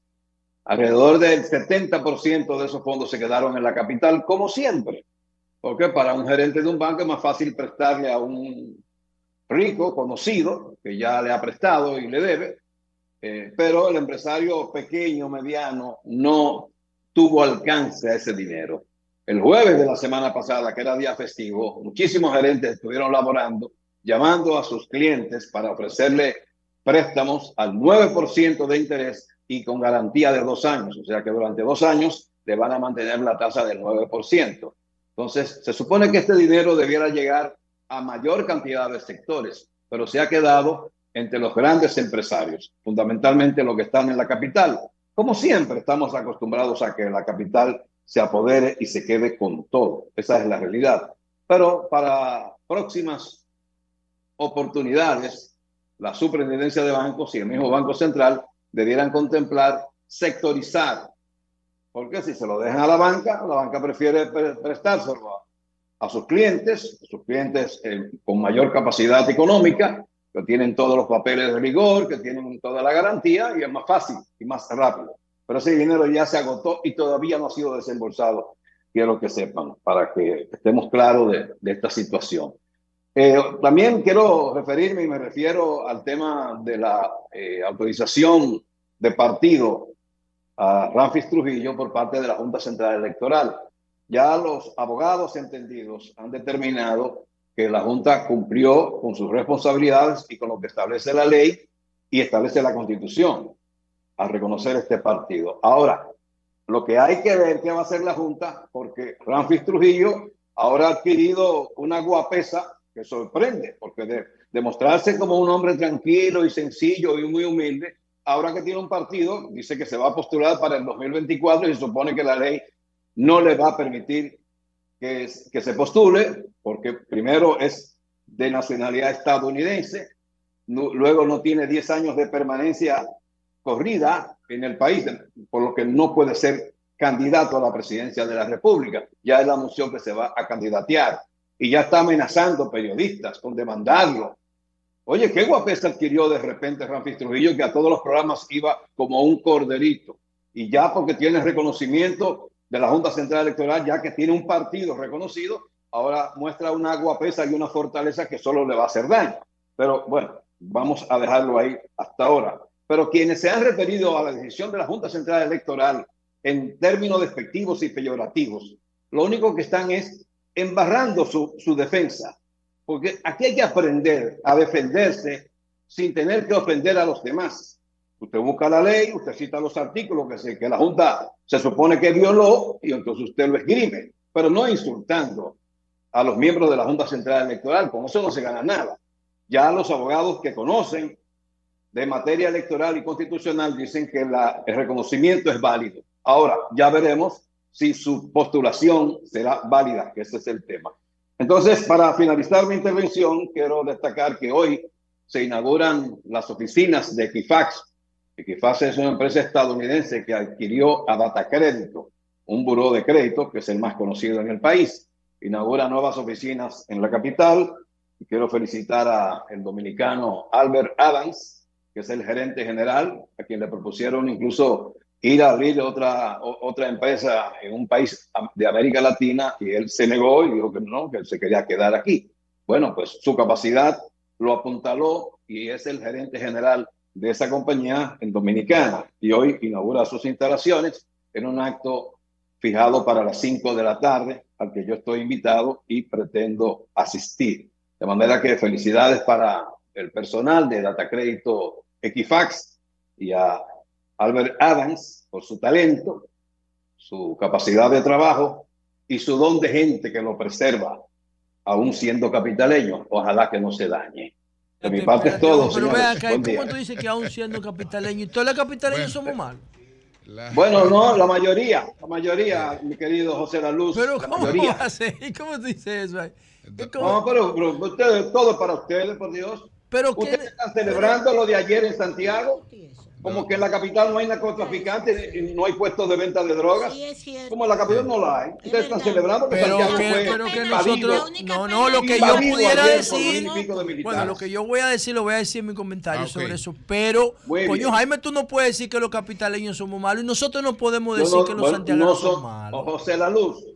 Pero es que la mayoría de los capitaleños. Es que somos los mismos, Jaime. Todos los capitaleños venimos del Cibao. Así es. El 80%. aquí. No, hombre, la mayoría. Mi familia de Moja. ¿Quiénes somos los capitaleños? Yo creo que de, de lo que estamos aquí, yo se le olvida. Terminando, terminando. Yo soy del bonito San Isidro. ¿Qué es lo que es? Aquí, yo nací aquí, pero mi mamá es de Moja. ¿Qué es lo que tú quieres decir al final, Jaime? Sí. Buen día, buen día. Ya yo les dije. Bueno. gracias, Jaime, gracias. Un cambio fuera. Siempre.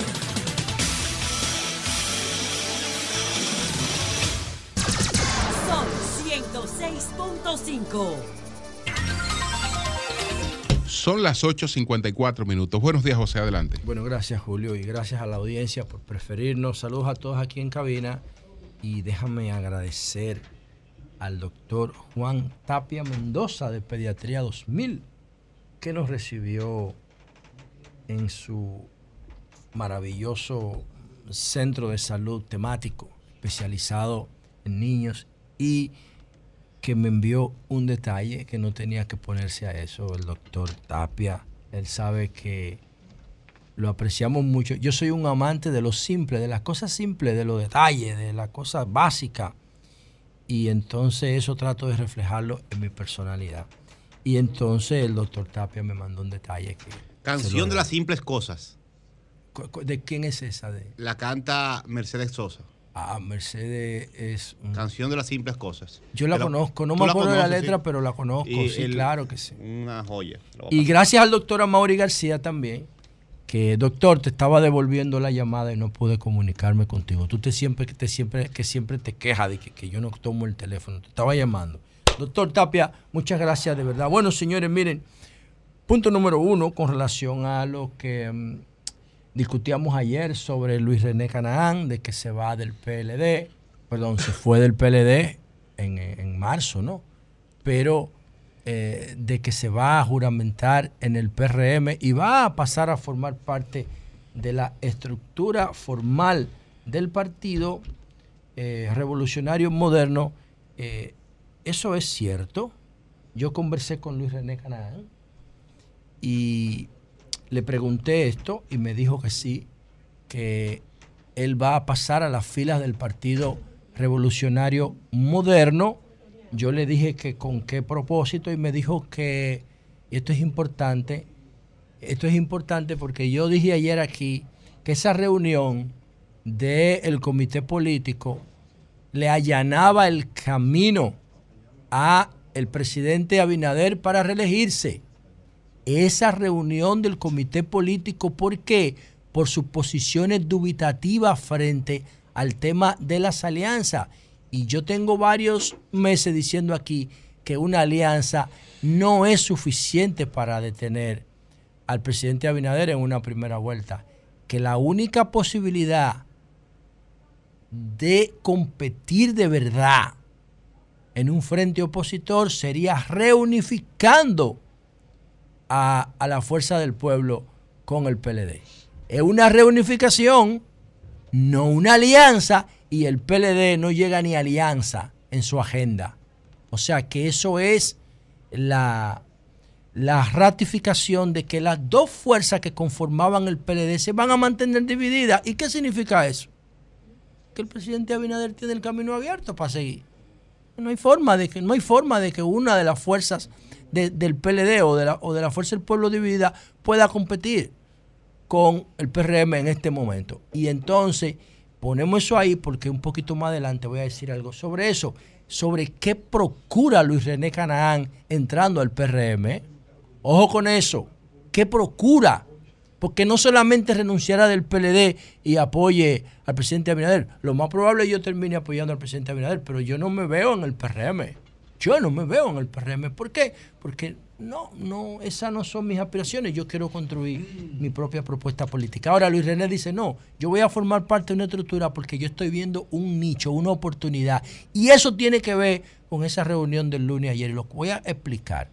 Entonces, lo que él sí me dijo fue que él no se va a juramentar el día 17, que por lo menos eso no está confirmado. Entonces, no quiere hablar porque todavía no tiene las informaciones seguras y seguro quiere manejar sus expectativas, pero realmente eh, sí se va a inscribir en el PRD, lo que no es en el PRM, lo que no es seguro es que se juramente eh, el próximo fin de semana. Eso, eso no está seguro. La fecha, bueno, se informará más adelante. Ahora, ¿cuál es el nicho que está viendo Luis René Canaán y por qué no solo renunció del PLD, sino que se va a inscribir en el PRM. Lo que está viendo, el, lo que está viendo Luis René Canaán y el equipo que lo acompaña, no solo es en la provincia hermana Mirabal, de donde él fue representante. No solo eso, está viendo un nicho nacional. ¿Y cuál es el nicho nacional? Los que no tienen un compromiso de militancia y de gratitud radical con el entorno de Danilo se van a ir del PLD después de esa reunión del lunes. Los que no tienen un compromiso de militancia con Abel o con Danilo, los que no son de su entorno, se van a ir. Se van a ir porque el PLD no representa una esperanza de vuelta al poder. Y van a empezar a salir. ¿Y qué dice Luis René? Pero yo tengo las condiciones. ¿Para qué? Para hacer una vía, un canal, para que esa gente llegue a apoyar al presidente Abinader. Eso es lo que él está viendo. Ser un puente entre los PLDistas que no se fueron a la fuerza del pueblo. ¿Por qué no se fueron? Porque no le interesa seguir a Leonel Fernández. Entendían que el PLD podía recomponerse y competir, pero el PLD no se recompuso ni está compitiendo. Entonces, esa gente que no tiene un compromiso radical de militancia están flotando ahora mismo. ¿Y qué está haciendo el René? Está viendo ese nicho. Y va a organizar una estructura, no sé, pero eh, veo algunos sustantivos en esa estructura, lo estoy viendo, porque yo conozco el PLD completo, que pertenecían a el equipo operativo de Reinaldo Pared. Yo lo estoy viendo desde ahora, eso no me lo dijo él. Eso es lo que yo estoy observando por algunos elementos que estoy viendo ahí. Algunos dirigentes que hacían el trabajo de campo de Reinaldo, que conocen el país completo, que conocen el PLD por todos lados y que automáticamente hacen una convocatoria, van a tener respuesta del país entero. Y ese es el nicho que eh, Luis René Carán está viendo para comenzar a recorrer el país y motivar a los PLDistas que no se sienten cómodos ni con la candidatura de Abel ni con la fuerza del pueblo a armar una estructura de apoyo al presidente Luis Abinader. Vamos a ver qué pasa con eso, reitero. Lo único que no es correcto es la fecha, pero de que se va a juramentar el doctor Luis René Canaán en el, el PRM, se va a juramentar. Entonces, por otro lado, miren, con relación al operativo Halcón, Primero, yo que le dedico parte de mi tiempo, mucha parte de mi tiempo intelectual al tema de la seguridad, estoy convencido de que los operativos son una reacción de cuando no existe prevención. Los operativos solamente se justifican cuando hay desastres naturales desastres naturales para los humanos. En la naturaleza el concepto de desastre no cabe, porque la naturaleza es un ciclo permanente de caos y de estabilidad. Los desastres naturales nosotros le llamamos así porque nos afectan. ¿Qué es un desastre natural? Bueno, un, terremoto. un terremoto ocurre y tú tienes que coger toda la fuerza y llevarla a ese punto para tratar de atenuar el daño. Lo mismo puede ser un ciclón, lo mismo puede ser un fuego generado por la naturaleza, qué sé yo. Ahí cabe un operativo. Pero cuando un Estado tiene control efectivo de su territorio, como debe, tenerlo, como dice el contrato social de Rousseau, el interés general se impone y el Estado tiene control efectivo del territorio, el Estado no tiene que hacer operativo, ni operativo de salud, ni operativo de dientes, para sacarle muela a la gente, podría, eso es porque no tienen salud preventiva. Una persona que tiene acceso a salud preventiva no tiene que sacarse una muela. Eso es una expresión de pobreza, de descuido. Cuando tú tienes salud preventiva, cuando tú sabes lo que es eso. Entonces, los operativos para repartir canatilla a las embarazadas adolescentes, eso es un disparate que ocurre en países donde no hay planificación, donde no se controla efectivamente el territorio. Ese operativo Halcón, ¿qué es lo que te está diciendo a ti cuando tú coges 72 fiscales para un operativo? Que el problema que dejaste, que, el problema que tiene, lo dejaste crecer a un punto que tienes que ponerle todo el Estado a perseguirlo en un día. Y tú sabes el tiempo que tienen esas organizaciones funcionando. Tú sabes el tiempo que tienen esas organizaciones funcionando para llegar al tal punto de desafiar a la Procuradora de Justicia. Que es algo que yo, Julio decía algo de esa manera, yo no entiendo ese desafío. Esa, esa amenaza, doña Miriam, yo no la entiendo. Porque es que como tú, es como tú provocar al mismo sistema que te está permitiendo a ti operar. Porque, ¿Por qué se fue Roberto Santana de ahí? Roberto Santana se fue como consultor del sistema penitenciario porque él entendía que no estaban atacando la corrupción carcelaria. Pero justamente eso es lo que se alega, que eh, es una reacción a los cambios en el sistema que está haciendo una administración. Está bien, pero tú lo, tú lo estás viendo, los cambios.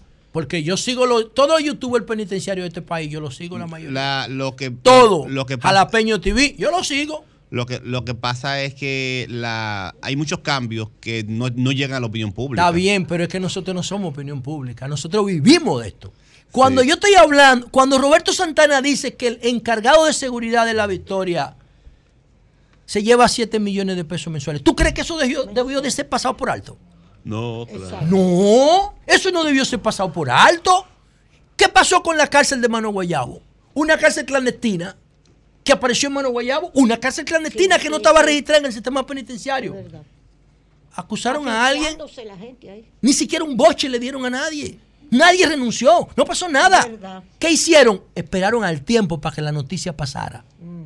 Entonces, lo que en, la, después de, de que alias Cangrejo, en enero del año pasado, recibiera un revólver y una llave para entrar a una celda, abrirla y entrarle a tiro a los que estaban ahí adentro, eso fue en enero del año pasado.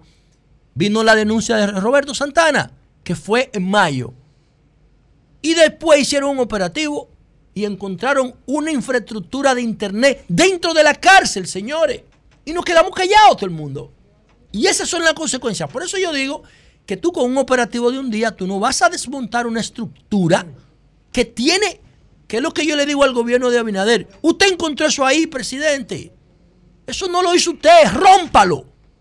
Pero ¿qué fue lo que encontró ahí? ¿Solamente las estructuras de narcotráfico que venden droga en la cárcel? No, es que una estructura de narcotráfico no vende droga en una cárcel sin complicidad. No lo puede hacer. Porque en la cárcel todo se controla, pero para beneficio de ellos. No puede, no es verdad que un grupo de, que de, de, niños come mezcla y de alia la J y de alia ladilla y de alia fantasma y de alia hot van a controlar una estructura de narcotráfico en la cárcel sin que el gobierno lo sepa. Pues entonces no es gobierno. No es gobierno, eso hay que romperlo, pero no con un operativo. Eso se rompe con prevención, con transparencia. Metan 500 cámaras en la victoria. Apuesto que eso no pasa. Metan 500 cámaras y pongan en línea en las áreas públicas, en las áreas comunes. El problema principal es la corrupción. eso lo digo yo, eso lo digo yo, eso no es lo que estoy diciendo. Sí, pero aquí no hay, aquí incluso el, recurso humano para hacer ese trabajo hay que construirlo. Por eso Roberto Te lo doblan en dos raticos con par de papeletas. Por eso Roberto decía, hasta, que, hasta que vigila la cámara. Por eso Roberto decía, Roberto Santana, el hacinamiento de la victoria estimula la corrupción. Claro. El, hacinamiento de la cárcel de Asua estimula la corrupción. Pues ahí es que tú te aprovechas. Claro. Ahí es que tú te aprovechas. Pero mientras tanto vamos a empezar llenándola de cámaras en las áreas comunes. Aquí no hay Miren, en la cárcel, ¿tú sabes lo que hace, de la que se dedican los tigres en la cárcel? A coger un teléfono y estafar gente. Sí. A estafar gente. Mira, eh, yo soy sobrino tuyo, me quedé, estoy en, un sitio, manda, ponme una recarga. Mira, a tu hija le pasó un accidente. Se ponen perfiles de mujer en Facebook. Soy yo. de la, cárcel. La morena. Y empiezan a, enamorar tigre de degenerados que le mandan muchísimos cuartos. Tigre con bigote y manga larga. Todo eso. Entonces, eso se permite en la cárcel. Hay un tipo apellido Rizik, el gallero, eso está. Googleen Rizik el gallero, negocio en la cárcel. Googleenlo. Rizik el gallero, negocios en la cárcel. Pónganlo así en Google. para que ustedes vean lo que le va a salir. Ay, Cristo. Oye, ese y Rizik, que su familia me llamó, porque cuando lo iban a trasladar para la romana, ellos pensaron que era para joderlo. Y estábamos en el otro edificio. Y me llamó su familia para que yo hiciera la denuncia. Pues, él dijo que cuando se fue de Najayo, dejó, vendió su negocio por 3 millones de pesos. Cristo, Un preso. Eso fue en este gobierno. No, eso fue en el gobierno pasado. Pero la estructura sigue ahí. Y no es verdad que esas bandas, la de Alia La J y la de Niño Come Mezcla, José. Iban, no iban a tener información de ese operativo. Y ellos no tienen a todo el mundo comprado ahí. José, Entonces, ¿cómo diablo, ¿cómo diablo tú crees que ellos no se iban a enterar? Por eso es que Jaime dice, pero nada más agarraron a 15 personas irrelevantes para el caso. José. Porque, coño, ellos tienen la información de todo y se pregunta, José. No soy irrelevante. Tú, un operativo como ese, mar, tierra, qué sé yo, cuántas instituciones. Yo, el que sé yo cuánto es el responsable. Y entonces sale un abogado de fama. Bueno, ese es mi amigo. Sí, ese es mi amigo. Pero amigo de todos nosotros. Tomás, Tomás, eh, llámanos. Él está, en, España. O sea, el operativo dijo que ese es el jefe de esa vaina y está en España. Sí, dice Tomás Castro. Tomás Castro, según, según, lo que escuché, según lo que escuché, eh, Tomás Castro va a representar a alias La Jota y él dice que tiene 11 años fuera del país. En España. 11 años. 11 años fuera del país. Expediente. Ojalá que Tomás pudiera hacer contacto con nosotros, nosotros con él, durante el programa, para que nos explique un poquito el contexto en el cual él va a asumir supuestamente esta defensa jurídica. Mientras tanto, vamos a ver qué sigue ocurriendo. Presidente, no permiten que a usted lo engañen como engañaron a Hipólito, a Leonel y a Danilo. Construya su propio modelo de seguridad que el que tenemos ahora, el que tenemos ahora ha demostrado que no funciona, por lo menos para la sociedad, porque para ellos sí. Cambio fuera. Son 106.5. Bueno, señores, son las 9.17 minutos. Anunciar que está con nosotros, va a conversar con nosotros en un momento el ingeniero Jeffrey Infante, quien es aspirante a la alcaldía, uno de los aspirantes a la alcaldía del PLD por el municipio de Santiago de los Caballeros. Él va a conversar con nosotros. Él es el secretario de Asuntos Empresariales del PLD. Ah, no, pues hay logística. El secretario de Asuntos Empresariales del PLD, él va a conversar con nosotros un poquito Vitico, cuídate. Pero ahora, ahora, escuchemos. Jonathan, adelante. Muy buenos días, República Dominicana. Saludos a todos los hombres y mujeres de trabajo que nos honran con su sintonía. Saludos al equipo de producción y a todo el panel. Hoy es miércoles 14 de junio y es un deber, una obligación, porque así se construyen las sociedades. Las sociedades son grupos de seres humanos organizados alrededor de una visión y en estos tiempos una visión política de Estado. Y al igual como se hace en una iglesia en cualquier tipo de agrupación, es una obligación permanentemente recordar y hacer reverencia a los valores, a las razones, a los objetivos, a los símbolos que nos cohesionan con una sociedad específica. Cada sociedad tiene sus símbolos, sus héroes, sus valores. Y si no mantiene una constante supervisión, un constante seguimiento, un constante recordatorio, se va diluyendo la sociedad y van entrando otros valores por otras zonas, mm. por otros aspectos. es un deber recordar que un día como hoy, en 1959, eh, se inició la gran expedición del 14 de junio, un grupo de hombres, no solamente dominicanos, sino de otras partes también de América Latina, que se organizaron, se autofinanciaron, se prepararon militarmente para liberar al pueblo dominicano de una sangrienta dictadura que además de tener el control por la fuerza de la sociedad, también lo tenía por la ignorancia, porque muchos campesinos y mucha gente humilde apoyaba la dictadura porque no conocía otra cosa, también porque había sacado al pueblo de muchas eh, confrontaciones fraticidas que había en otro momento,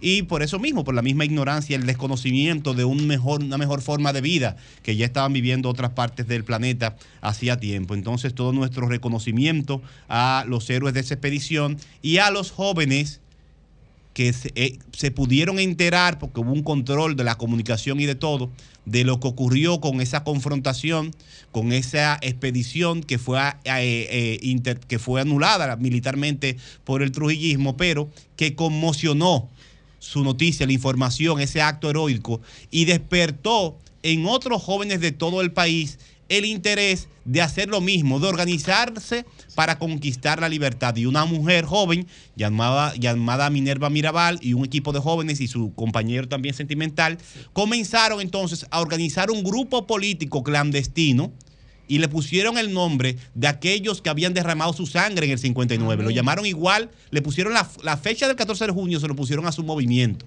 Y en la clandestinidad comenzaron a organizarse para confrontar la dictadura y fruto de, ese, de esa, eh, también ese acto heroico, Minerva Mirabal y sus hermanas fueron eliminadas físicamente por el trujillismo. Así que un día como hoy no puede pasar eh, desapercibido tenemos que recordarlo, porque con hechos como ese, con ejemplos como ese, fue que se construyó nuestra democracia.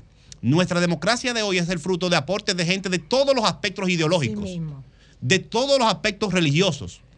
Pero es el fruto de muchos aportes. Y uno de los aportes más importantes ha sido ese del 14 de junio de la expedición y del movimiento, que también fue el que se alzó contra la, el, desmonte del primer, el primer gobierno después de la dictadura y que fue lo que hizo Manolo Tavares Justo. Así que todo nuestro reconocimiento. Si tú reconoces el 14 de junio y la expedición del 14 de junio, tú tienes que hablar de Enrique Jiménez Moya.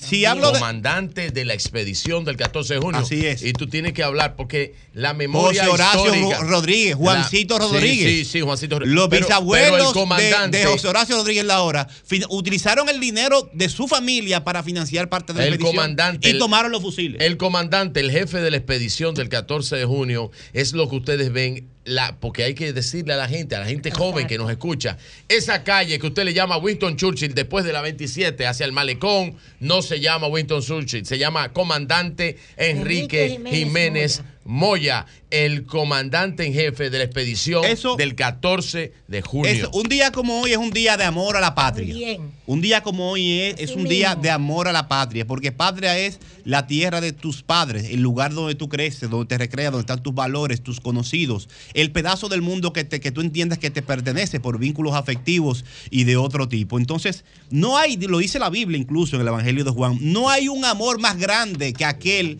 que el que da la vida por los suyos. Imagínese usted un grupo de hombres que se dedicaron y mujeres a prepararse para enfrentar un desafío que lo podía matar y los mató. Y los mató. Dígame usted qué, expresión de amor puede ser más grande. Así que cuando le hablen de patria, eh, díganle que le mencione siempre al 14 de julio y el ejemplo de la raza inmortal. Muy bello. Eh, sobre la operación Halcón. Hay que hacer una película de esa vaina. Sí, yo creo que sí. He dicho, hay que hacer una película. Sobre la operación. Tú la vas a hacer documental. Sobre Hay que hacer una película. No, no, no. Eh, una película. Oh, bien. Sí. Está trabajando en eso. Sobre la operación Halcón 4 del Ministerio Público y el tema del narcotráfico. El narcotráfico en este país está en todas partes. En todas partes. Por eso hay que legalizar las drogas. Usted tiene que, eh, usted nada más tiene que ver su entorno y compararlo con las estadísticas. Las estadísticas de la actividad productiva formal e informal del país mm, están por un lado muy distintos al nivel del desarrollo físico del país. Y usted lo ve que en cada operación contra el narcotráfico, una de las acusaciones es lavado de activos. Aquí hay una gran lavadora y hace años se ha permitido que el narcotráfico se convierta en un eje central de la economía y eso tiene sus consecuencias por diferentes razones. Mientras se legaliza, como propone la luz y otros actores, el narcotráfico es una actividad delictiva de crimen organizado que afecta a la sociedad por diferentes ámbitos. Y respetar y promover el Estado de Derecho implica cuestionar, perseguir y proscribir toda organización criminal, porque está en contra del Estado de Derecho y viola el Estado de Derecho. Ahí no hay dudas. Por lo tanto, se puede, si se va a legalizar es un debate, pero ahora mismo es ilegal y afecta a la sociedad por diferentes ámbitos. Como está tan metido el narcotráfico en nuestras sociedades, no es fácil entrarle. En los informes, el Ministerio Público en San Francisco apresó a un agente de un equipo de las Fuerzas Especiales de la Policía que en el mismo operativo se iba a alzar con más de un millón de pesos. Ahí mismo. Sí, sí. De la, el ah, no, eso era con, tú dices con los holandeses. No, ahora, en esta. Ah, porque tú sabes que los holandeses de los lo también. De los lince, búsquenlo, lo leí esta mañana. ¿Cómo fue? no, no, se, no, se, ha dicho el nombre de la persona, pero es del equipo Lince. ¿Cuándo fue? Ahora. ¿En el de ayer? Sí. ¿En el de ayer? haciéndole honor a su nombre, ¿no? ¿En el de ayer? De la operación Lince, sí. Se iba a alzar con, con, con dinero de, de, la incautación. ¿Qué quiere decir esto? Que en los cuerpos más especializados, disciplinados, de República Dominicana, los agentes mejor preparados que tienen incentivo seguro económico superior a un agente eh, eh, particular, cuando van a enfrentar al narcotráfico, forman parte del trabajo delictivo. Van a robar también. Ay, Dios mío. Mire, entonces, mira el poder que tiene el narcotráfico, que hasta cuando tú preparas un operativo para enfrentarlo, se te viran los agentes. Es delicado. Y no un agente cualquiera, de los más especializados de todo el país llamado Lince, es delicado. Por lo tanto, no es fácil hacer un operativo. Y es necesario el operativo porque la sociedad no es ideal, está, está como está. El narcotráfico tiene permeada a las autoridades, a la policía, a las Fuerzas Armadas, a medios de comunicación, a comunicadores. El lavado, comercios. Comercios que dependen del lavado del narcotráfico, aunque no sean parte del narcotráfico. Está en todas partes. Es una estructura supraestado. ¿Cómo se le entra de un día para otro? Si tú vas a, intervenir en un operativo de narcotráfico, cualquier actor del sistema de lavado del narcotráfico, de los sicarios, no te va a recibir con pistola cualquiera. Son con armas de guerra. Aquí no, en este ah, país no. Armas de guerra, pero tú lo ves en los videos. No, en este país no pasa eso. Pero en los videos, eh, todos los días hay armas de guerra. un caso, no hay. En todo, en la mayoría, te voy a dar una lista. Ahora, si tú me dices México, Aquí armas de guerra, no, No, no, armas sí que la venden por internet. Por, armas de guerra. Pero yo te estoy hablando a, responder al Ministerio Público con armas. Puede ser. No, porque si tienes armas de guerra pasa, y la usa. Nunca ha pasado. no, no, no. En México y en Colombia. En México y en Colombia los narcos enfrentan al gobierno y al ejército. Claro, está bien. Pero y detienen un estado no, pero, por días. Tú vas con agentes. Pero aquí en República No, pero tiene, pero tiene metralletas y usa armas ilegales que son de guerra. Nunca se ha visto. Pero si no se ha visto Ojalá que no lleguemos ahí. Pero si tú vas a enfrentarlo con agentes, tú Ojalá que no lleguemos ahí porque, porque parece ser que vamos a llegar a lo que pasa en México por el nivel estamos muy cerca estamos muy cerca. Pero, lo que te quiero decir tú organizas un operativo. Tú, organizas un operativo y tú vas a enfrentar sicarios que andan con armas automáticas que son armas de guerra. Tú no vas a ir de que con cinco policías o con 10 eh, policías. El, sicario trabaja con revólver porque es más rápido y no se tranca. Pero tú, tú quieres que te traiga 10 ejemplos. Tú quieres que te traiga 10 ejemplos mañana de sicario con arma automática. No, arma automática aquí tiene cualquiera, porque un desorden. Pero aquí el narco, oye, oye, el narco en República Dominicana que yo recuerde, tengo que sé yo, más de 10 años. En el narco sí estoy de acuerdo El narco nunca ha fronteado al Estado con armas. Pero en sus operaciones la usa. En, sus operaciones la tiene. esa, estructura, mira, según. Pero es lo que te estoy diciendo. Oye, oye, según Rafael Guerrero de Corrupción al Desnudo, ellos tienen 300 muertos. Pero, es lo que te digo. Bájale, bájale, un poco. Y ahí es, ponle 60, y que voy. Ponle 60. Y ahí es que voy. Y ahí es que voy. Cuando, cuando el Estado va a enfrentar una estructura así que está bien armada, y muchas veces más armada que la policía no puede ir que acompaño tibio. No, no puede. No tiene, ahí con toda la contundencia, aunque vaya a apresar a una persona porque tiene que cuidarse. Y además sería un espectáculo de mal gusto que tú vayas como el Estado a enfrentar un grupo de sicarios y los sicarios estén con mayor capacidad ofensiva que tú. Por lo tanto, los, las intervenciones al narcotráfico tienen que ser con toda la contundencia posible. Porque el Estado debe imponerse con toda la autoridad. Es el tema. Bien, tú lo dejas que crezcan del tamaño del huacal pero ya crecieron. Entonces, ¿por qué debe proscribirse el narcotráfico? Siempre. Lo de lavado de activos están controlando parte de los territorios de nuestro país. No hay estado donde una tercera fuerza, una segunda fuerza tiene el control del territorio. Están, el narcotráfico, como cualquier negocio criminal clandestino, utiliza la violencia para gestionar sus procesos. Y por lo tanto lleva la violencia al territorio y al resto de la sociedad. Y también cuando le responde el Estado. Corrompe las instituciones al más alto nivel como lo decía eh, Santana, que hasta en las cárceles tienen privilegios que los compran porque manejan mucho dinero y dinero efectivo. Le pueden cambiar la vida en un minuto a cualquier agente de la policía o del Ministerio Público. Así es. En un minuto. Lo vuelven rico a cualquiera. oye, Julio, oye, Jonathan, esto. Yo salgo al interior casi todos los días. Casi todos los días. ¿Y ustedes saben lo que yo veo? Lo que yo veo es guardia pidiendo bola los fines de semana. en la, en la calle, países para en su familia. Entonces tú inviertes en un recurso humano para formarlo, para que sea militar. Y después tú no le garantizas un transporte para que vaya a ver su familia. Imposible. Coño, el narco te lo va a comprar. En dos minutos, en dos minutos. Eso es ABC, Pero miren. ¿cuál es la etapa siguiente que la hemos visto en otros países? Porque tampoco esto hay que hacer un. Pero en un- otros países, pero yo no he visto nunca los cárteles norteamericanos. Pero voy, voy a. Voy a. Nunca voy he a visto- tengo que concluir. porque- Vamos, Nunca vamos, vamos, vamos, vamos, vamos a dejarlo que concluya, por favor. Me doy.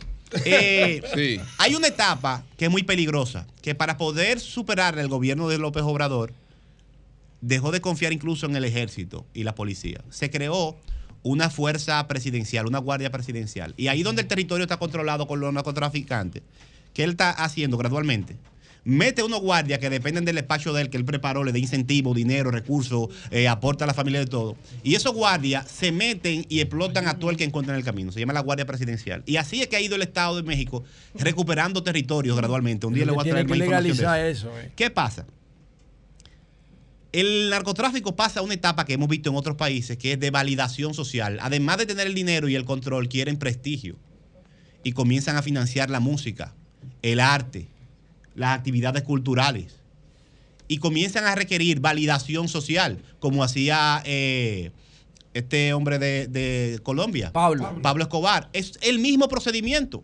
Tú sabes Porque que hay todo ser humano quiere también reconocimiento. Bien. Entonces, ¿qué Hay pasa? una obra que se llama Maquiavelo para narcos. En nuestro país estamos Sí, llegando Sí, claro. a ese nivel y además se están atreviendo a promocionar el consumo de su contenido en los contenidos artísticos. Jonathan, abiertamente. Que te Bueno, diga, por Entonces ya favor, estamos entrando No, a esa etapa. escúchame, Esa es la etapa más peligrosa y la más peligrosa de todo porque eso consigue Sí. que parte de la sociedad legitime y apoye esas estructuras delictivas. Así que tomemos en cuenta eso sí. para que no para que le cerremos la puerta a la validación del narcotráfico y su propuesta de que Jonathan, son los buenos de la historia. Que están allanando ahora mismo en San José de Ocoa. Hay allanamiento que no se sabe de lo que se trata. Bien. Me mandan a decir. Cambio fuera.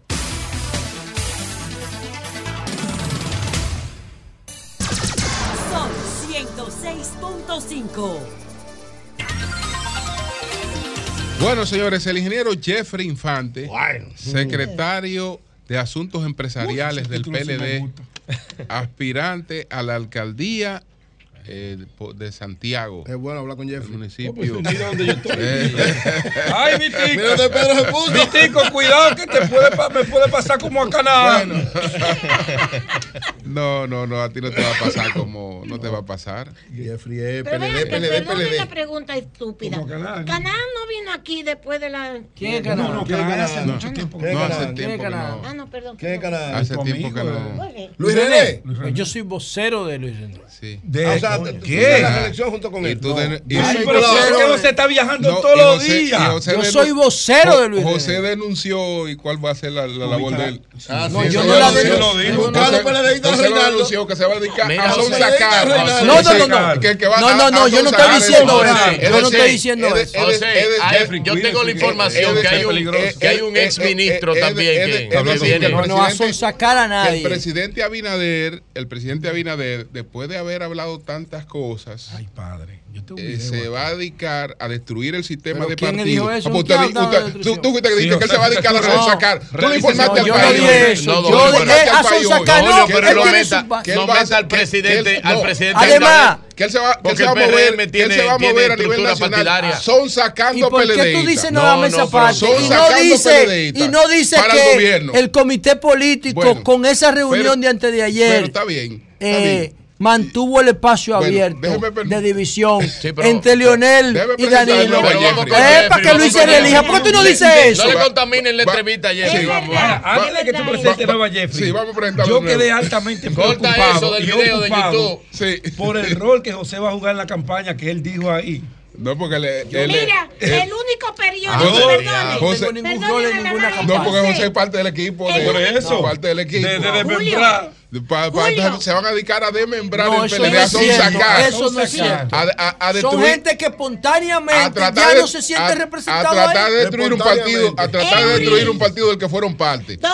Miki no Sí, pero- reciba a José pero allá. Saque, Bueno. saque al presidente Abinader de eso. Uy, pero, es que- pero para él que van a No, trabajar. pero, él pero, está bien. Y- pero, si reunirse con él, pero y si está reunirse- y bien, si reunirse y pero, acordar con él, no pero no, pero no tiene que ver con el Si reunirse presidente. con él, ¿Quién tiene que autoriza ver los con- pagos, Luis? No, Eh, no, no. Olvídate esa José vaina. Ignacio está ahí. Final con él no a ahí. Permiso. Y Carolina. Permiso. El único periódico eh, dedicado a Eury este comentario. Nuevo diario de ayer. Dígame a ver. PLD dice implícitamente que no pactará con fuerza del pueblo. No, no, no, eso no Eso es es. Eso no es así. Eso No, es. eso no es así. Eso no es así. Eso Es no el es así. resentimiento. Pero eso no es así. eso Es no el así. odio. Fue el error de la Eso es. Bueno, señores, déjenme presentar Eso de es, nuevo. Tenemos un invitado. Aparte de YouTube. Ahora, a partir de ahora. Ahora es que arrancamos con Jeffrey. Sí, ahora. Ahora es que Parado arran- todo. Vamos arriba. Ahora es que arrancamos con Jeffrey Infante. se murió, Jeffrey Infante, minuto. Eh, aspirante a la alcaldía eh, por Santiago de los Caballeros del PLD. Entonces, Jeffrey, vamos a entrar en materia de inmediato.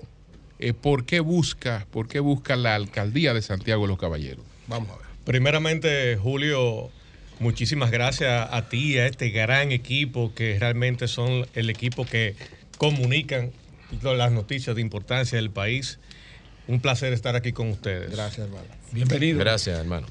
Miren, la alcaldía de Santiago ha sido un referente nacional e internacional de excelente gestión municipal que lo ha hecho Abel Martínez.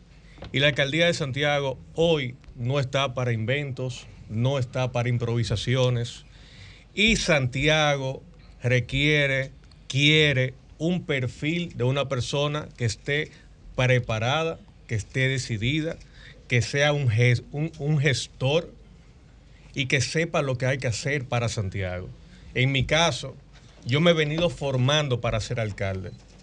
Primero, aquí estoy, soy miembro del Partido de la Liberación Dominicana, que aquí me acompaña mi papá, fundador del PLD. Ah, fundador yo- del PLD. Fundador del PLD en Muy bien, Santiago. muy bien. Muy bien. El arquitecto Bernardo Infante. Ah, y yo me crié en el Partido de la Liberación Dominicana. Tú naciste ahí. Claro, y me, me inscribí en el partido desde que tuve 18 años. O sea que yo soy un hijo del PLD y así lo he demostrado y seguiré trabajando por ese partido, mi partido. Dicho esto, he sido exitoso, soy ingeniero civil con una maestría en gestión de empresas, Muchas gracias. exitoso en el sector público, construyendo en Santiago. Y luego se me dio la oportunidad de ser el director regional de obras públicas del 2013 al 2020. Donde desde esa, donde esa gestión. el gobierno de Danilo. Corre, solamente me faltó un año. Ah, un año nada más. Sí. Así fue Desde desde- esa gestión, nosotros pudimos transformar a Santiago junto con Abel Martínez. Nosotros tuvimos a cargo la pavimentación de más de 500 kilómetros de vía en el municipio de Santiago. No solamente eso, tuvimos también en la reconstrucción de todos los accesos de la ciudad de Santiago de los Caballeros. Tuvimos también de la mano con Abel Martínez asfaltando todos los barrios de Santiago, hablando con todas las comunidades, con todos los sectores. Y ese es el Jeffrey Infante que adquirió esa experiencia y dijo, yo estoy listo para ser el alcalde de Santiago, porque sé lo que Santiago necesita y yo tengo el perfil que Santiago quiere para ser su próximo alcalde. Una pregunta, Jeffrey. Eh, la gestión de Abel, ¿verdad? Abel ha hecho una buena gestión al frente de la alcaldía de Santiago. De hecho, eh, se habla de dos grandes alcaldes, no porque sean de dos grandes eh, o tres, porque también hay que meter a mi amigo Kelvin. Eh, Carolina, Abel, son los referentes, Kelvin, de las alcaldías eh, posiblemente del país. Eh, ¿Qué, qué vamos, a- ¿Qué tú vas a hacer? ¿Tú le vas a dar seguimiento a la hora de ver? ¿Tú tienes un plan específico tuyo? eh, algo así como el continuar lo que está bien de Danilo, ¿verdad? Miren, Corregir lo que está mal y hacer lo que nunca se hizo. lo primero que es lo primero Pero que en nos- Santiago no hay cosa que esté mal. lo primero que nosotros vamos a hacer es No hay cosa que De- esté de mal. nosotros sí, Julio. No, no, no. De Ya. los otros- ah, De las otras alcaldías. No, no, pero no, no, para que no me hagan a, Jeffrey caer en gallo. de que- que- de las no, no, no. No, pero espérate, No, pero no, que no. Jeffrey conteste. No, Jeffrey tiene menudo. Lo primero que nosotros vamos le vamos a garantizar al santiaguero es que lo que Abel ha venido haciendo bien se va a mantener. Continuar lo que está Pero, pero el próximo alcalde no puede quedarse ahí. tiene que hacerle propuesta a la ciudad hacia dónde va Santiago, cuáles son los, hacia dónde va el desarrollo, qué hay que hacer en Santiago. Y nosotros tenemos varias propuestas, cinco ejes fundamentales. Santiago fluido, que trata de tránsito, Santiago cultural, Santiago inclusivo. Santiago, Santiago cultural, Santiago turístico, Santiago inclusivo, Santiago fluido. O sea, son varias propuestas que nosotros tenemos. ¿Y lo del transporte qué es lo que tú planteas? Mira, el transporte en Santiago el tránsito. Está mejor organizado que, en otros puntos, sí. Se ha venido avanzando grandemente, porque en los gobiernos del PLD, el PLD pavimentó prácticamente Santiago completo. Completo. No, y hay una cultura en Santiago. Y también realizó la reconstrucción de los accesos a las ciudades prácticamente completos. Todo eso fue en tu gestión. Correcto. Y tengo que tengo que agradecer, agradecer no, sino felicitar a este gobierno que le dio continuidad a las obras que nosotros dejamos sin concluir, ah, como es la carretera turística, que la, la, culminó, culminó la carretera turística. ¿Que la empezó el PLD? Correcto. Y también dio el paso que Santiago necesitaba, que era apostar al transporte masivo, tanto con el monorriel como con el teleférico. Va bien. El, va el teleférico que inició Danilo aquí en la capital. Sí, pero este gobierno. En Santiago no se puede hacer eh, subway, no se puede. No, se puede hacer. El terreno de Santiago, el, terreno de Santiago no, lo, no lo permite. Y está la falla. Pero ¿qué pasa? Que pasa por ahí por el Yo felicito el monorriel, felicito el teleférico, aunque con el teleférico tengo mis reservas, porque Santiago lo que la ha necesitado históricamente son cinco puentes sobre el río Yaque que ningún gobierno lo ha podido hacer. Ahora bien, puentes sobre, ¿cómo así? y, y, conexiones inteligentes que necesita la ciudad. Por ejemplo, los que conocen Santiago, tenemos la avenida Tuey que conecta al, Jardín Botánico y con un puente tú puedes conectarla a la doble vía del Parque Central. Eso es congestiona Santiago increíblemente. Usted tiene la zona franca de Rafael, que tiene una doble vía por detrás. Sí. Esa, esa doble vía de la zona franca, con un puente sobre el río Yaque, usted la conecta con la doble vía de la otra banda. Oh. Para ponerlo en contexto. Son paralelas. Con un puente tú la conectas eh, eh, a, la otra banda. Para que tú tengas una idea, en horas pico de la zona franca de Rafael a la otra banda, tú tienes que durar de 45 minutos a una hora. Claro. Entonces, la pela. entonces, también usted tiene la avenida que pasa por debajo del puente de la Francia, que con otro puente usted la conecta a la doble vía de la lotería y, conecta exactamente a la estrella Sala. Son conexiones inteligentes. ¿Tú estás de acuerdo, de acuerdo con, esa entrada a Santiago que fue transformada con la estructura de elevado? Negativo. Eso fue un error. Ajá. Eso fue un error. Yo estaba buscando a quién hacerle esa pregunta. Eso fue un error. Dime a ver, ¿por qué tú entiendes que la entrada basada en esa estructura Mira qué pasa. son un error? Mira qué pasa. La, autopista, la mal llamada autopista Duarte, porque actualmente no es una autopista, es una avenida. Las autopistas no tienen cruces ilegales las autopistas tienen... Pero se está, trabajando para quitarle los cruces ilegales. Entonces, ahí voy. Porque los cruces ilegales no son un problema de la autopista, son un problema de la falta de control efectivo del territorio. Entonces, ¿qué sucede, José? La mayor cantidad de accidentes de la autopista Duarte son por los cruces ilegales y por la falta de seguridad de la vía.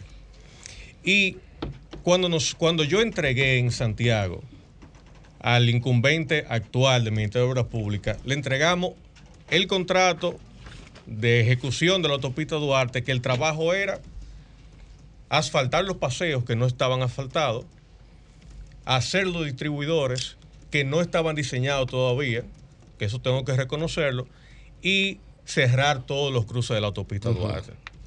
Bien, ellos iniciaron con ese plan y comenzaron a asfaltar los paseos desde la entrada a Santiago hasta el antiguo Hotel Marriott, que son 5 kilómetros. Luego viene alguien de Santo Domingo y dice que no, que eso se va a ampliar. Y destruyen todo lo que ya habían hecho. Le dicen a Abel que hay que quitar el corazón de Santiago porque van a ampliar las vías. Y que lo van a mover a un lado. ¿Qué es lo que es el corazón de Santiago? La, entrada de Santiago. La entrada de Santiago. bonito que da la bienvenida al bienvenido a Santiago. Estaba en la entrada de Santiago, exactamente en la fortaleza y le dicen a Abel que lo van a mover a un lateral porque van a ampliar las vías, que no también no tiene sentido ampliar las vías en la entrada de una ciudad porque tú estás trasladando la velocidad autopista a la ciudad. Lo que tú debes de hacer cuando tú vas a a una ciudad es crear los mecanismos de que los vehículos reduzcan la velocidad para eh, protección de quienes eh, están los de los ciudadanos. Entonces, ¿qué sucede? Ellos, en vez de hacer los distribuidores primero, comenzaron a cerrar todos los cruces. Pero tú estás hablando de ahora, yo me refiero, y que para que continúe en ese punto, antes de que tú entres a ese punto, porque la, la, estructura de elevado de entrada a Santiago, la que atraviesa Santiago por, el, por la mitad, no fue hecha ahora. Eso fue Balaguer que lo Está Bien, no, los elevados no. Fue Balaguer. Los elevados lo hizo Leonel. No, no, no. El elevado de la autopista, el que de entrada a Santiago, que está, que llega al monumento, eso fue Balaguer. ¿Por qué tú no estás de acuerdo con esa estructura? No, con esa estructura sí. Con esa sí. Con esa sí. Yo lo que no estoy de acuerdo es la, ampliación de la entrada a la autopista Duarte. tú no estás de acuerdo. Con eso. Entonces, ¿qué fue lo que pasó con lo del corazón? Porque que no entrarían en la misma velocidad a la ciudad. Eh, entonces, entonces, cerraron los cruces e hicieron los distribuidores en la misma autopista Duarte. Usted viene a 100 kilómetros por hora entrando a Santiago y usted actualmente se topa con una curva cerrada para entrar a Santiago que ya ha costado la vida, la vida de dos personas y múltiples accidentes. Entonces, realmente es un diseño de vía que yo nunca lo había visto. Es un diseño de vía que no es seguro. Que yo quisiera que algún técnico de obra pública explique cómo fue que hicieron eso. Jeffrey, entonces, ¿cómo se va a definir esa candidatura entre Víctor Fadul y Jeffrey Infante? ¿Cómo se va a definir eso? Y si ustedes tienen algún tipo de acuerdo de acogerse a los resultados por el método que realmente se, se, emplee. Perdón, Jeffrey, decir, Julio, que andan con, acompañando a Jeffrey. El doctor Eliel Rosario, que es miembro del Comité Central, vicepresidente del Colegio Médico y aspirante a diputado en la circunscripción 2. El licenciado Billy Zarzuela, aspirante a diputado en la circunscripción 2. Jesús Reyes, dirigente del PLD y coordinador operativo del proyecto Jeffrey Alcalde. Norberto Batista, del Comité Central, director de comunicación del sector externo. Abel Presidente y Jeffrey Alcalde y Carolina Abreu, dirigente del PLD. Con todos eso hay, hay, otras damas aquí también, Jeffrey. Sí, aquí nos, nos acompaña Inés, que Inés es una la compañera de mi padre. Ah, su padre y su compañera. Y una amiga y hermana, que esa no podemos decir el nombre para evitar, de verdad, pero es una amiga hermana de nosotros que también te está apoyando. Pero dejémosla ahí, mamá. Entonces, mira, Julio. Saludos especiales, El Comité Central fue claro en su última reunión esto se va a definir por encuestas. y el acuerdo que hay entre todos los PLDistas que por encuestas. El que gana la encuesta, todo el, mundo lo apoya. La encuesta, todo el mundo lo apoya. y, esa, y esa carta, porque yo leí una carta aquí de que le enviaron al, al, comité político, al presidente Danilo Medina, para que acelerara el proceso de elección del candidato a alcalde de Santiago. Yo dije, pero ¿y qué es esto? Todo desesperación. ¿Qué es lo que pasa ahí? Parecería, eh, porque realmente todo lo que se hable fuera de encuestas y en los plazos que dijo el partido son inventos. Son inventos. Y es bueno resaltar, resaltar lo siguiente, que yo soy el único aspirante que ha dicho públicamente que quiere ser alcalde de Santiago el 19 de octubre, bueno, yo vengo, desde que Abel dijo voy a ser presidente, acompañé a Abel en el trayecto completo. Memoria, categoría. Y cuando ya estábamos en la recta final de la elección de la, de la, de la interna del PLD, ya yo tenía mi proyecto listo para lanzarlo. Abel ganó un 16 de octubre y yo el 19 lancé mi candidatura a alcalde. Y le dije a Santiago, quiero ser tu alcalde y estas son mis propuestas a la fecha, si es, si es como lo plantea el Comité Central, el único candidato alcalde que hay en Santiago es Jeffrey Infante. Pero ¿y por qué Abel dijo en una reunión que, el hijo de, de Monchi Fadul eh, Víctor no, no, no, Víctor Fadul, no, porque Víctor, no, el de Monchi Víctor Fadul. Víctor Fadul. Tiene razón. Tiene su propia luz. Víctor no lo maltrate. Bueno, que son diputado, hijos. En el PLD la mayor, hay mucho, cada vez más hijos. no, y en el PRM también. Eh, dijo que Víctor Fadul sería el próximo, un, sería un buen alcalde de Santiago. Bueno, lo mismo dijo Abel de mí, de mí aquí. Lo dijo aquí también. Lo dijo aquí. Incluso eh, de la, de Abel dijo. Yo tengo dos. No yo, Abel. aspirante, porque tú no que estás diciendo que yo, no es aspirante, que es yo lo haría mejor que él. Ay, verdad, lo Dijo Abel. verdad. Jeffrey, a propósito, tú dijiste cinco ejes Conchole, que tenías. Sí. Y uno de los ejes que hablaste fue Santiago Turismo. ¿Qué idea tienes tú sobre eso? Mira, Santiago actualmente está en su mejor Sí. punto de desarrollo. de. Porque Santiago, para que ustedes eh, lo, puedan poner en contexto, el 80% de las inversiones que se están haciendo en Santiago lo está haciendo el sector privado. El O 80%. sea, que el, O que sea, el gobierno no está haciendo nada. Claro, está haciendo y mucho. Pero si está haciendo el 80 el sector privado, ¿y qué es lo que está haciendo el gobierno? El go- Mirando al sector va- privado.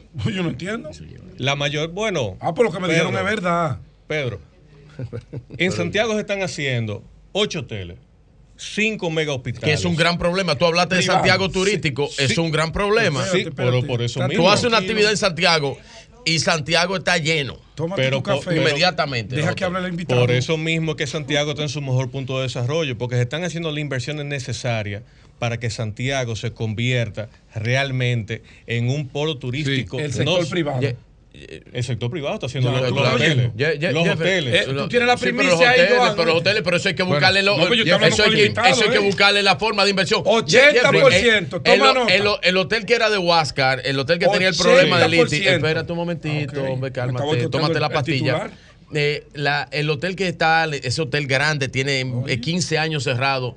Eh, yo vi que había ya unos aprestos para que el hotel volviera a, ya parece que el asunto de la lítica, el modo, ¿cómo está eso? Tú que manejas los asuntos empresariales. Sí, sí, eso va, El eso va, ese hotel va. Ese Entonces, ¿qué sucede?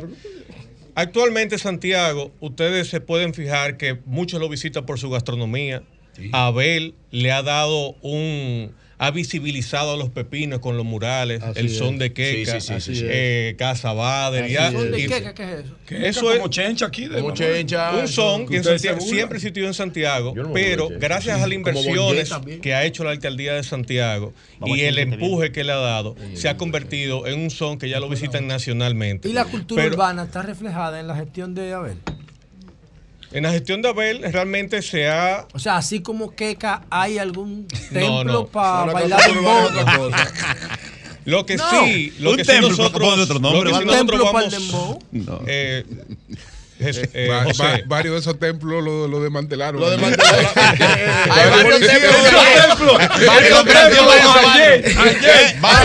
Varios templos de recogieron eso. La. DNCD lo profanó. Ayer lo desmantelaron. Oye, además, además el dembow le sobran templos. Adelante. Ustedes no están lo entendiendo la realidad. Ya, ya, Lo ya los urbanos son mayoría en República Dominicana. Pasa el, peaje para que tú veas. ¿Qué, qué- No están entendiendo lo que Santiago Ok. va a ir a América qué interpretación típico. tiene? ¿Qué lectura tú tienes? Porque hay mucha gente todavía confusa sobre lo que aprobó el comité político a unanimidad con relación al tema de las alianzas. y Mantener co- la división. ¿Y qué impacto puede tener que eso? es un- fue una decisión correcta del comité político. Dijo que hay alianzas con todo, parti- con todo aquel partido que no esté aliado al PRM en estos En momentos. estos momentos, exacto. En estos momentos. en estos claro. momentos. O Fue sea, claro. eso fue claro lo que dijo el PLD. Entonces yo lo veo, lo veo correcto. El. PLD siempre ha ido aliado a todos los procesos. Nunca ha ido solo. Eso no es, eh, no es un secreto para nadie. Pero sí, para culminar con lo que le decía José, eh, con el tema turístico, tenemos la carretera del Ámbar, que ojalá que el presidente realmente pueda comenzarla. Eh, más el aeropuerto Cibao, que se está ampliando, para nosotros llevar a esos turistas que conozcan el carnaval de Santiago, porque el carnaval de Santiago no solamente es en febrero, el carnaval de Santiago es todo el año. Ajá. Y tenemos los ciruelitos, que son es un, los ciruelitos por lo nuevo, que son puntos nodales que podemos realmente crear una cultura de ¿Qué tú a opinas de la descentralización de Santiago Oeste, Ey, de. Cienfuegos? ¿Qué tú opinas de eso? Yo opino que ya eso es algo que se realizó. Santiago ha crecido sin un planeamiento urbano, como muchas ciudades del país. Gracias a Dios, en diciembre se aprobó la ley de ordenamiento territorial, que cuando yo sea alcalde, a todos los que están aspirando a alcalde de otros municipios que escuchen esto, cuando yo sea alcalde, tenemos que sentarnos todos los alcaldes de la provincia hacer un plan, un plan de ordenamiento territorial entre todos. Porque yo no puedo hacer un plan de ordenamiento territorial en Santiago y en Licey que tengan otra cosa. Y que tengan otra cosa en Villa González y en Tamboril. Tenemos que crecer juntos y como a nivel provincia. local, la- a nivel local ustedes tienen calidad jurídica para hacer planes territoriales. Claro, eso fue lo que la ley. Por encima La de la, ley, la ah, lo La que, ley, ah, la el- ley. el- La dice ley el aprobó. mandato La que ley. otorga La reglamento general. Entonces, ¿qué la sucede? Aprovechando eso, Santiago tiene los mejores terrenos de construcción en la zona sur. Pero la zona sur no ha terminado de desarrollarse porque no existen conexiones que, eh, eficientes hacia la zona sur. Por eso lo de los puentes. Y también decirle al, al presidente que se enfoque en una gran obra que necesita Santiago, porque ya se han hecho muchas, y esto no es un met- una- a modo de crítica, sino que lo tome en cuenta, que es la circunvalación sur de Santiago, que conecte toda la carretera de la sierra y que salga a la autopista Duarte, porque con esto cerramos el anillo de la circunvalación de Santiago y podemos desarrollar la, la Jeffrey, provincia mejor. dos preguntas para ti, directo amigo. Primero, desearte éxito en este proyecto. Veo que tienes una propuesta organizada, madura, y eso dice mucho de los candidatos. Esperemos cuando entrevistemos a Vitico espera, ¿quién va a ser el candidato de la Fuerza del Pueblo allá? Estamos Ay, ay, le estamos tiraste esa. trabajando, pero Qué recta, 120. Hoy, hoy, no estamos entrevistando No sacó el bate. Pedro. No, por cierto, por cierto. Pudiera ser- Hace mucho que la Fuerza del Pueblo no viene a este programa. Hay queja ya, Omar. Pudiera ser. Llama a Lea. Pudiera, pudiera, ul- el último que pudiera iba- ser- el pudiera último ser que iba a venir, yo pudiera lo reté y se pudiera mandó. ser Yo- Jeffrey Omar me habló. Pudiera ser Víctor Fadul. Entonces, pudiera De la- de Fuerza del Pueblo. Pudiera ser ahora con este esquema. Pudiera no, ser Pudiera. No, Víctor No, pudiera ser Jeffrey o pudiera ser Víctor Fadul. No, pero. Jeffrey pudiera ser. cosas Jeffrey está en el PLD. Pudiera ser. Jeffrey está en el PLD. Muchas cosas Ajá, pero yo- pueden ser. Pero- Va a haber alianzas pero parciales. habrá alianza, habrá haber alianza. alianzas parciales. Habrá Yo alianza. prefiero a Jeffrey. Jeffrey. No, es que usted no conoce lo Ay, demás. sí. Ah, Entonces, Metí la mira pata. Jeffrey. Ah, eh, sí, ok. Porque ya está bueno con los Fadul. Ya. Espérese, Ay, usted tiene no, un ya, Espérese, ya. que ese no es su tema. Ya. Señora, espérese, que ese no es su tema. están- Mañana en su comentario. Eury me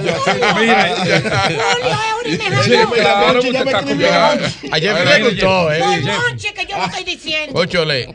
Dos preguntas. Primero, si tú tienes información. Jeffrey, inscríbete en el PRM para yo votar qué- por ti. ¿De qué se ha hecho con los 1.500 millones de pesos que el gobierno le entregó a través de nuestro buen amigo eh, Filpo para el desarrollo de un grupo de obras en Santiago? ¿Qué se ha hecho? ¿Cuáles obras hoy se pueden presentar después de esa entrega o de ese ofrecimiento?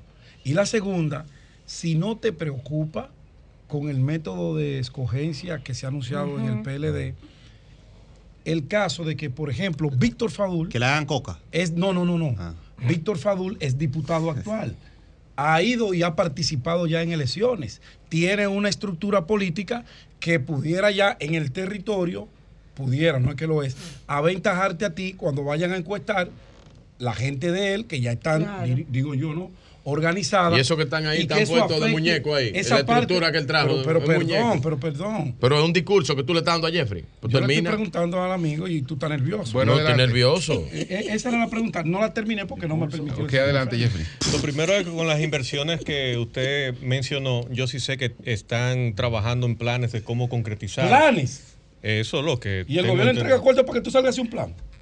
Ahí no sé si ha entregado dinero realmente. No te lo puedo decir porque no La pertenece Liga a la Municipal. Pero Vaina Filpo vino contento la Liga Municipal Dominicana Lo que entregó a las alcaldías. No, pero eso es otra cosa. No, pero eso es otra cosa. A las alcaldías el dinero que se le entregó a Abel Martínez. Es otro tema, ese Ese es otro tema. Ah, ese es otra cosa. otro tema. Porque ahí sí se ha inver- A los Ahí está. A los empresarios, lo anunció Sandy Filpo con nosotros. Entregado a Los ellos. 1.500 millones.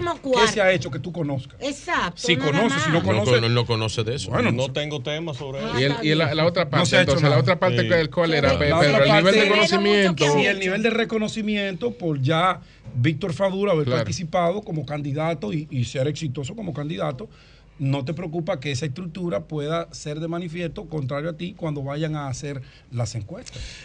Mire, qué Julio. bueno que me, que me preguntaste eso, Pedro. Porque el voto de Santiago es un voto muy inteligente. El santiaguero es muy inteligente votando. Y ustedes han visto eh, históricamente cómo Santiago elige, incluso fraccionado muchísimo. Y, el santiaguero vota por perfiles y vota por personas que tengan propuestas. hoy, hoy en día, hoy en día, el electorado quiere un perfil que vaya acorde con cada una de las posiciones. Y yo desde que salí el 19 de octubre, salí con un perfil, mi perfil es alcalde, operativo, un, un gran gerente. Y le he dicho a Santiago, estas son mis propuestas y ya tengo cerca de un año hablando de Santiago de propuestas. Y tengo para decirle que en la última medición que yo hice, el nuevo, el que primera vez que aspira, ya yo estoy compitiendo con los grandes. Entonces, cuando este proceso termine, va a haber un relevo político en Santiago de los Caballeros.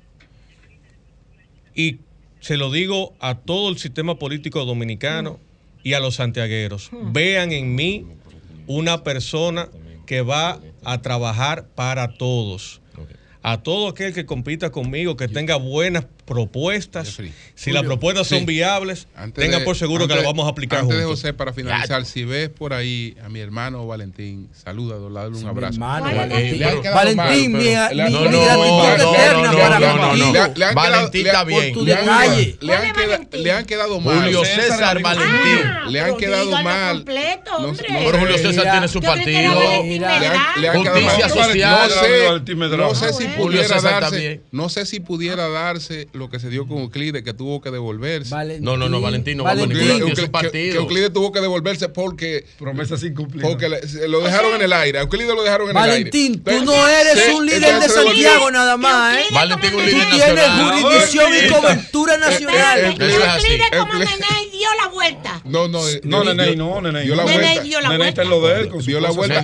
No, no, Neney no. Dio la vuelta. Neney quiere ser alcalde. Neney quiere ser alcalde. Que le cayó bien a Euclides ahora, porque entonces. Voy a proponer una Como ahora se presenta una nueva coyuntura. Porque ahora se presenta una, una nueva coyuntura. Eh, una cumbre nacional. Para, para Euclides con la posibilidad de alguna alianza. Pero, Ay, lo que me dice. Ah, eh, José no, Mañana oiga, Julio, oiga lo que me dice aquí por WhatsApp. Y, un amigo de nosotros, pero no puedo decir. amigo de Jeffrey también. Lo siguiente oye lo que me dicen. A Valentín le han quedado mal. Oiga lo que me dicen de que, de que, que Valentín es el cuco de los aspirantes de Santiago. De que Valentín. Es verdad. Bueno, para mañana yo voy a proponer que entrevistemos a José. que lo, que pasa es que, lo que pasa es que hay un, el nuevo rol que, él va a Como Toño. Hay un cierre porque Eduardo tiene que ser candidato sí o sí. ¿Por qué, Julio? Eduardo no se puede quedar en el aire. No, pero no se puede quedar en el aire. No, Eduardo, Eduardo le agrega valor a esta Le agrega valor, pero tiene que ser candidato sí o sí. él no puede quedar en el aire. Yo estoy a punto. Yo estoy, y hay un fantasma para, para Valentín que se llama Ulises Rodríguez. Ulises. Ay, ay, Valentín. No, pero yo tengo un problema con Ulises ahora. No, Julio. No, Julio. No, Julio. Yo tengo un problema con Ulises ahora. Yo quisiera que Jeffrey estuviera en el PRM para votar fuera. Eh, Jeffrey, una pregunta, líder. La mayoría de las acciones del operativo de Halcón ayer fueron en Santiago. Sí. Y en Santiago, cuando tú te pones a ver los noticiarios y los canales de YouTube de allá, los que reflejan en materia de inseguridad, es dramático. Fadul dice. Profundo. ¡Droga! Entonces, el doctor Fadul, ¿qué pasa con la seguridad en Santiago? ¿Y por qué Santiago pone tantos hechos delictivos lamentables y sin resolver. ¿Qué es lo que pasa? Igual que la capital, para que sobre no todo ese caso, bueno, no voy a decir sobre todo porque Mira, hay algo que realmente no solamente pasa con la seguridad, pasa en todo lo, en, con todas las instituciones. Yo como alcalde de Santiago, yo presido la mesa de seguridad de la ciudad, pero yo no he visto... ¿Y hay una mesa de seguridad? Exactamente. Será una silla rota que hay. Es, una mesa no. exactamente. Esa que ponen en los colmados. Entonces, ¿qué pasa? Te voy a poner, te voy a poner otro ejemplo. Cuando yo llegué a obras públicas, no se hablaba alcaldía, no se hablaba Corazán, no se hablaba INAPA, y no se hablaba gobernación, ni se hablaba obras públicas. Las cinco instituciones que tienen que ver con la ciudad no se hablaban.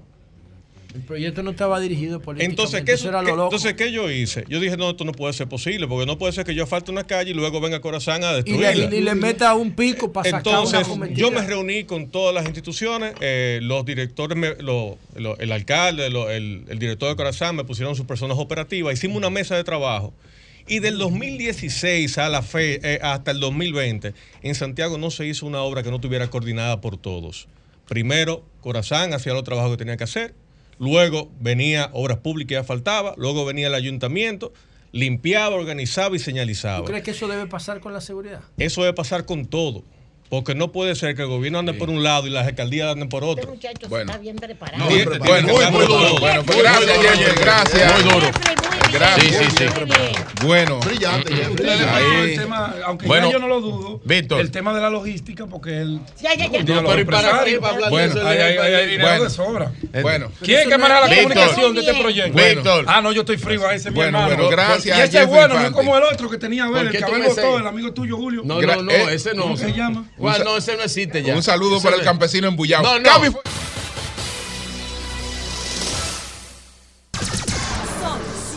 106.5. Son las 10, 18 minutos. Pedro Jiménez, adelante. Buenos días, don Pedro, Julio una- Martínez. un segundito. Pozo. Es que me han escrito Tome varias dos. veces. El abogado y el fiscal Ramón Castillo de San José de Ocoa es apresado en el allanamiento hecho con más de 25 vehículos militares desde Santo Domingo en la madrugada de hoy. Y esperemos que no sea nada grave, dice la persona. Fue que el. Departamento Son de allanamientos por asuntos de Sí. falsificación de documentos, de visado. El abogado está preso y varios más. Él es abogado notario Ah. y el Departamento de Falsificaciones es quien organizó ese operativo en el cual el secretario general del Partido Revolucionario Moderno en Ocoa. Ramón María Castillo, ¿Pero fue apresado. Claro. El jefe del PRM, Ocoa. No, un secretario general, pero. Pero- no, no, pero- no, casi no, nada. no, no. Casi No, nada. No, no, yo te voy a decir, yo te voy a decir. No, ahora lo que no, lo que yo le puedo decir algo. No, aquí no, aquí no hay vaca Ah, sagrada. win. ¿Cómo En es este gobierno no hay vaca ¿Cómo es? sagrada. Repito la información Aquí al que hay que meterle mano se le mete mano. Eh, pero es que nadie está hablando de eso. No, por si Es acaso. que tú le quieres disminuir el cargo. No, no disminuir el cargo. No estoy ¿Cómo es? disminuyendo ¿Cómo el Bueno, repito. La información de Doña Consuelo. Sí, Que el este, secretario me la- no, general- me la están enviando. ¿eh? No, yo tengo todo. Ah, Que el secretario general ¿De cuál partido? del Partido Revolucionario Moderno, Esa que está en el gobierno, ¿verdad? creo Ay, yo. ay, ay, ay. No, lo que está en el gobierno es una parte. Ah, una la parte. otra parte está afuera, dice Guido y Ramón Alburquerque. Entonces, el secretario general del PRM, atención José, fue No, apresado ¿de en dónde? En Ocoa. Ah, ok. Es de Ocoa que estamos Es de hablando. Ocoa que estamos hablando. Una provincia bellísima. El secretario general del PRM en Ocoa. en Ocoa ha sido apresado por el Departamento de Falsificaciones Exacto. de la Procuraduría General de Ah, la pero República. falsificación, eso no es nada. Para- Yo pensé no, que era no, por narcotráfico. No, no, no. No, no, no, no, no, Falsificación. no. Eso no es nada. no, No, ahorita nada. esperemos los detalles en la nota. Adelante. A ver, No, bueno, Si es falsificación, eso no. Después del eso es apresamiento-. Sí, porque no, a lo mejor es a un narco que le falsificó y tú no lo sabes. Adelante, adelante. Cosa está demasiado dura hoy. ¿Cómo la- ¡Ay, mi madre! Míralo riendo. Bueno. No, yo pensé que había sido por la operación. no. No, no, no. Falsificación a un notario. Ah, no, ya eso usted es- sabe eso por dónde es- viene eso. eso Ahí es- debe haber título de propiedad, documentos para solicitar visa, Sí, pasaporte para deportado, muchas lo, cosas si haber. lo hizo, está preso. Puede haber. ya. Está preso porque aquí no hay vaca sagrada. Adelante. El que lo hizo sabe lo que le Adelante, toca. adelante. Está bien, bueno, quiero, Antes no era así. quiero desde aquí, Adelante. Antes la corrupción estaba igual de pala. quiero desde Adelante. aquí darle, expresarle eh, y a la vez informar a nuestros familiares del lado de mi padre y de mi madre el fallecimiento de nuestro primo hermano en el día de ayer, Robert Jiménez, hijo del tío Leo y la tía Vitelva. Lamentablemente nuestro hermano, porque Robert era como un hermano para mí, nos criamos juntos, generacionales, falleció luego de más de cuatro años luchando ahí con un tema de los pulmones, pero ayer le, venció, le venció y se ha ido a descansar en paz. Sus restos van a ser puestos eh, a partir de las 4 de la tarde en la funeraria Blandino de la avenida Abraham Lincoln.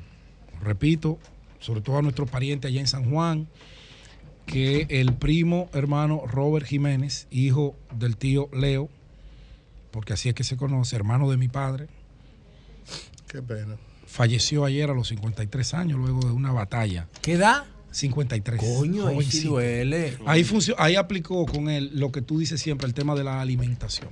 el desorden con esas cosas. viejo. Jovencito. jovencito. Era, nos criamos juntos. Ah, sí. Hijo de dos hermanos. Sí, el, el tío Leo es el hermano más pequeño de mi papá. oye, oye lo que le digo. La dieta que le llamamos bandera nacional. Arroz, y carne. Es un veneno, eso no sirve. No, no, disminuye la Oigan lo que le estoy diciendo, ¿eh? Bueno, sí, es verdad. Eso es un veneno. Eso es verdad. Pasamos y como, se, y como se cocina es peor todavía. Con grasa. Tres hijos bellísimos, dos hembras y un varón le sobreviven, su padre, su madre, sus hermanos. De verdad, yo, bueno, ahorita estaré con ustedes ahí, acompañándolo como hemos hecho en este proceso difícil que ha sido para la familia. Bueno, el operativo no puedo dejar de hacer mención porque creo que ese mensaje había que llevárselo a los a las organizaciones criminales que quieren dominar territorios en la República Dominicana. El Estado jamás puede verse amenazado por desaprensivos particulares que tienen agendas contrarias al bien común. Esa afrenta de amenazar, sea quien sea, a la Procuradora General de la República y más aún a lo que más le duele a un padre, que son sus hijos. Eso no se podía permitir aquí. De verdad que yo saludo aplaudo con las dos manos ese operativo porque fue un mensaje a todas las estructuras criminales del Cibao. Fíjense que desde ayer cuando comenzábamos en este programa a servir la información, decíamos, no fue solo Santiago, no, estaba La Vega, estaba San Francisco de Macorís, creo que hubo algo en Bonao, hasta en el sur, en el área de San Cristóbal, hubo operativo para apresar personas que el Ministerio Público y las agencias que tienen que ver con el crimen organizado, con el combate a esas estructuras, identificaron objetivos y fueron 1.350 agentes, bien. Más de 70 fiscales, bien. ¿Para qué? Los fiscales para acompañar que esos operativos se hagan acorde a como manda el Código Procesal Penal y que después no salgan dos o tres a defender o a acusar que hicieron un disparate. Bien se hizo, organizadamente. Desde el lunes en la noche, le comentaba yo a Julio, que estábamos en una reunión, Julio, hay un movimiento extraño en la Procuraduría General de la República porque una fuente me envía este video con una movilización de más de 50 vehículos de las diferentes agencias y era preparándose para en horas de la madrugada darle el duro golpe que le dieron ayer al crimen organizado. Ahí no solamente se envió ese mensaje de que usted puede sentirse lo poderoso que usted quiera dentro del mundo delincuencial, pero sepa usted que de este lado hay una autoridad que está dispuesta a no permitir que sus pretensiones se materialicen. Mírenos aquí. Ustedes amenazan, nosotros no amenazamos, nosotros venimos por la cabeza de ustedes. Y ahí están. Ojalá y esa misma eh, posición firme que hoy aplaudimos se pueda seguir materializando en todos los barrios y sectores donde el crimen ha desafiado a la autoridad en los últimos 12 tú eres meses. el primero que ha dicho que la desaparición de esa agencia del microtráfico, ha sido perjudicial. Es correcto. Que están haciendo lo que le da su maldita gana en todos los barrios. No, porque él se le ha convertido en tierra libre. no tiene nadie que lo combata, pues vamos a hacer lo que nos dé la gana. Y eso no ah, está bien. por el DICAN lo combatiendo. El, el, DICAN era mal que bien, mal que bien. El DICAN era un, antro también. Bueno, es una, una perversión. Mira, el problema es. El problema es. El problema es, decía Jonathan ahorita, creo que fue fuera del aire o en el aire, en su comentario que dentro del operativo le daba licencia. Se apresó a un miembro del equipo Lince que fue a combatir la, criminalidad y se convirtió en delincuente. Dos miembros, dos. Dos. y, se, y, se, y, quiso sustraer parte del dinero incautado. Para que ustedes vean que siempre ese desafío desde la autoridad, esa provocación, esa tentación va a existir. Entonces tú no puedes porque dos, tres, cuatro miembros de una institución cometan un error, se asocien al crimen organizado, cerrar la institución. Porque te vas a quedar sin instituciones. Tan sencillo como eso. Entonces, si desmantelamos el DICAN, vamos a desmantelar la policía, vamos a desmantelar la Marina, Vamos a desmantelar la Fuerza Aérea, porque en todo han habido escándalos. Entonces, ¿tú crees que no debió haberse desmantelado el dictado? Claro que no, lo que se debió hay una fue agencia, es una duplicidad. Hacer lo Aquí que se DNCD, que trabaja el macrotráfico y el microtráfico. y competían entre ellas, pero la de abajo está totalmente pervertida. No, había quien la controlara. No. La iban a dejar. ¿Y para qué la DNCD? Mira, cuando se crearon esas instituciones, se hizo en base a un estudio. Ningún estudio. La policía vio un debate entre la DNCD y el DICAM permanentemente durante muchos años por quién trabajaba el microtráfico. y habían actores que querían que le dieran el trabajo al microtráfico, pero para ellos hacer dinero, no para enfrentarlo. No, Jonathan, porque si le das esa ¿Qué hay en la DNCD? Agentes, muchos oficiales de la Fuerza Armada, jóvenes, que están entrenados especializados. Se corrompen mucho, pero es más difícil.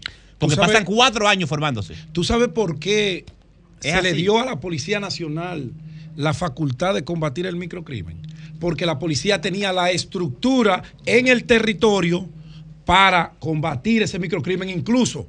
Era la institución que sus agentes tenían mayor conocimiento de dónde operaban esas pequeñas estructuras del crimen organizado, que se llama microtráfico. Y hacían negocio.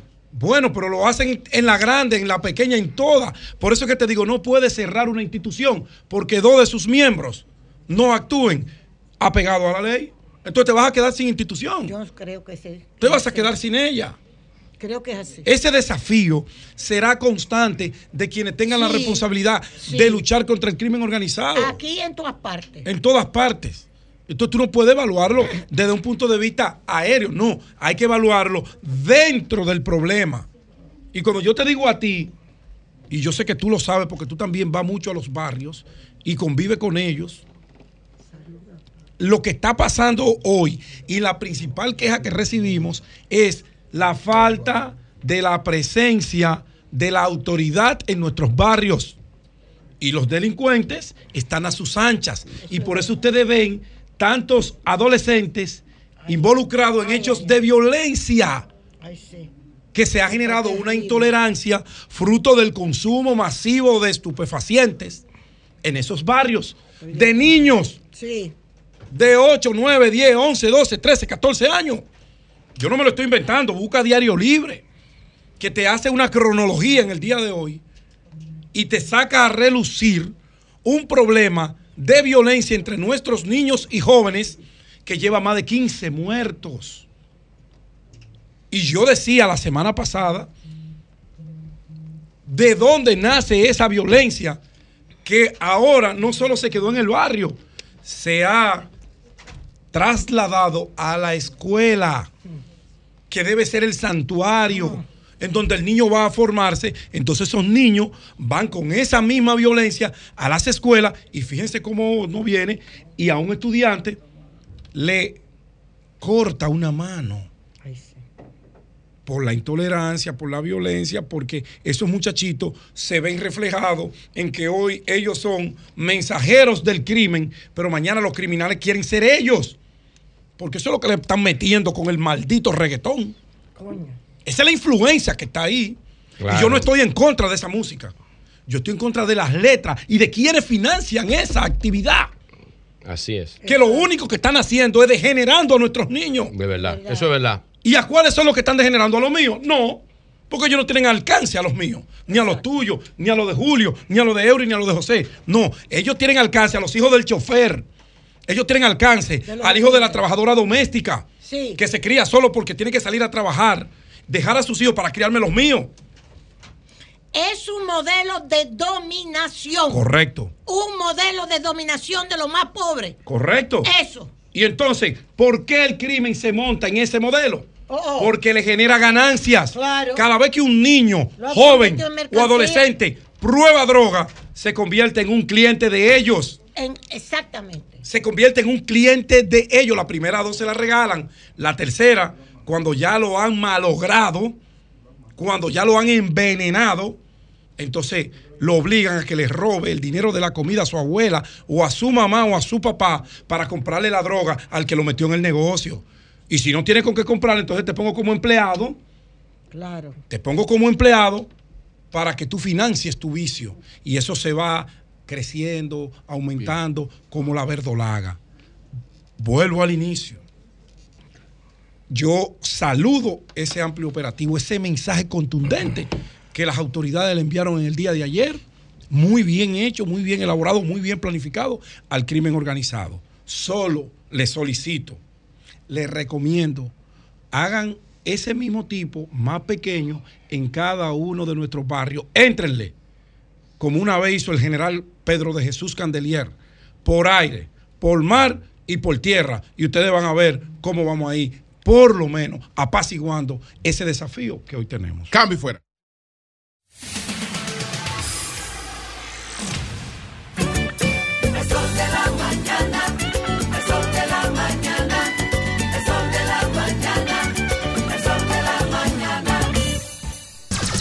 Son 106.5.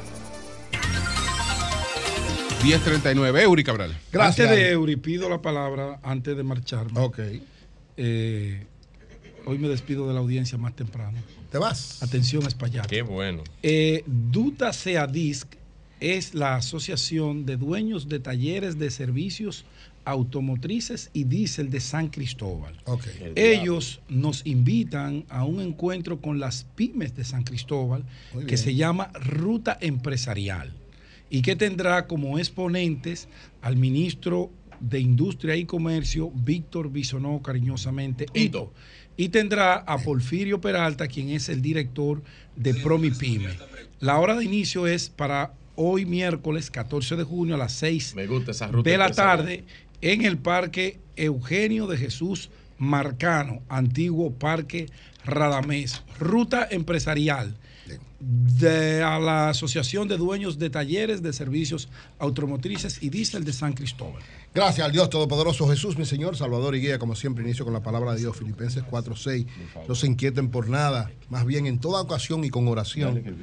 Presenten sus peticiones y denle gracias a Dios. Y la paz de Dios, que sobrepasa todo entendimiento, Esté con ustedes. cuidará sus corazones en Cristo Jesús. Que la paz de Dios esté con usted y con su espíritu. Amén. es. Amén. Amén. Amén. Miren, eh, recordar que mañana eh, es el memorial de, Lidia Santos, nuestra suegra, la mamá de Sinaida, mañana a las 7 de la noche en la iglesia cristiana, en el auditorio de la iglesia cristiana Palabras de Vida, que está en la calle 26 de enero, número 3 en Bellavista. Así es que todos los que quieran acompañarnos, memorial de Mami Lidia, mañana jueves 15 de junio a las 7 de la noche en el auditorio de la iglesia cristiana Palabras de Vida. Oigan lo siguiente, anoche estuve en la presentación de Dante Gebel en el Teatro Nacional. Agra- Agradezco a César Suárez Jr., a Cesarito, que nos permitió estar ahí, compartir, incluso compartimos un poco antes de ir al escenario. Y realmente este pastor, eh, que tiene una mega iglesia en Los Ángeles, es una cosa impresionante. Dio un mensaje extraordinario, sumamente divertido, porque además maneja muy bien todo lo que tiene que ver con la interacción con el público a casa llena y, hay dos cosas que yo quiero des- destacar porque es importante. Él hablaba de lo importante de la felicidad y la tranquilidad que cada uno debe tener en función de lo que son metas claras en la vida. Y decía dos cosas que quiero destacar. La primera, que la edad se mide en años, pero la vida se vive en momentos alegres. Que tratemos no de acumularle años a nuestra vida, sino de acumularles momentos alegres, de hacer lo que nos gusta. Pero de eso es lo que dice. Aljona. Sí, es pa- pa- eh, algo parecido, porque eso lo dice también la Biblia. Lo- No lo- le quite lo años plantea. a su vida, sino para vida a los años, No que es mejor, dice Arjona. Sí. Señora. Y él decía otra frase histórica, esta frase extraordinaria que impactó a mí particularmente y a mucha gente, cuando dijo Dante Gebel lo siguiente, herencia es lo que uno le deja a alguien, herencia es lo que le dejamos a nuestros hijos, legado es lo que dejamos en nuestros hijos.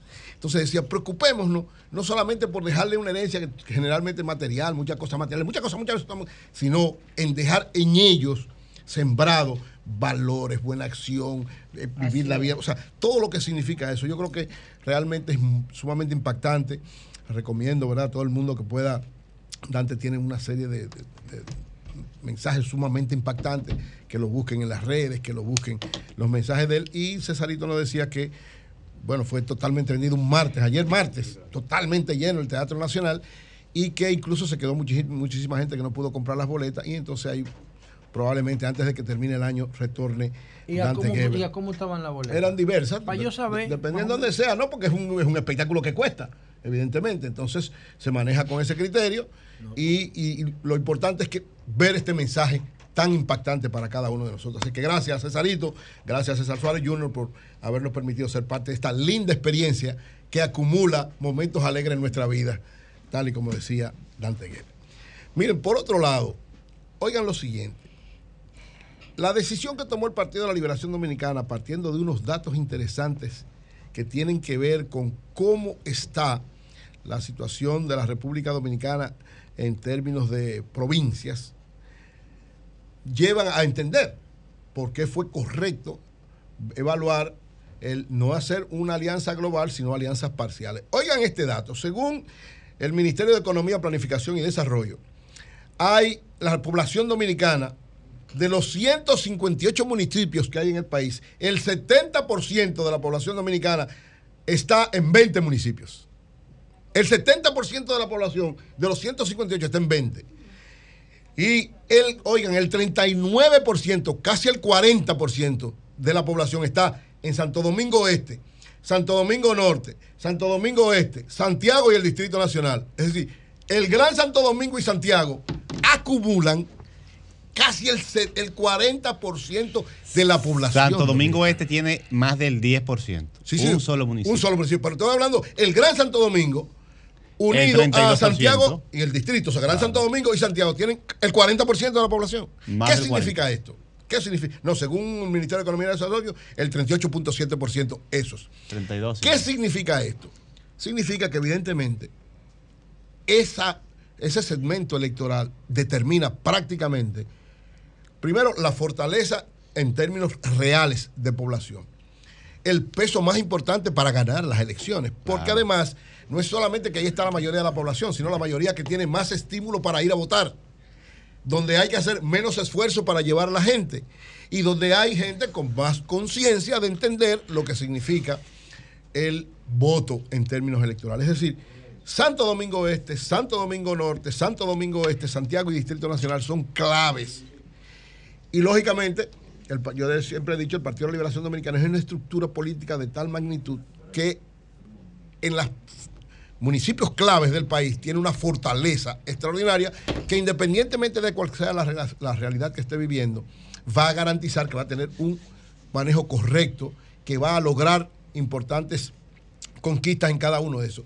¿Cuál debe ser el criterio desde mi punto de vista? O por lo menos una parte del criterio, lógicamente hay una comisión para eso y el PLD ha manejado de manera correcta las últimas situaciones conflictivas que se le han presentado.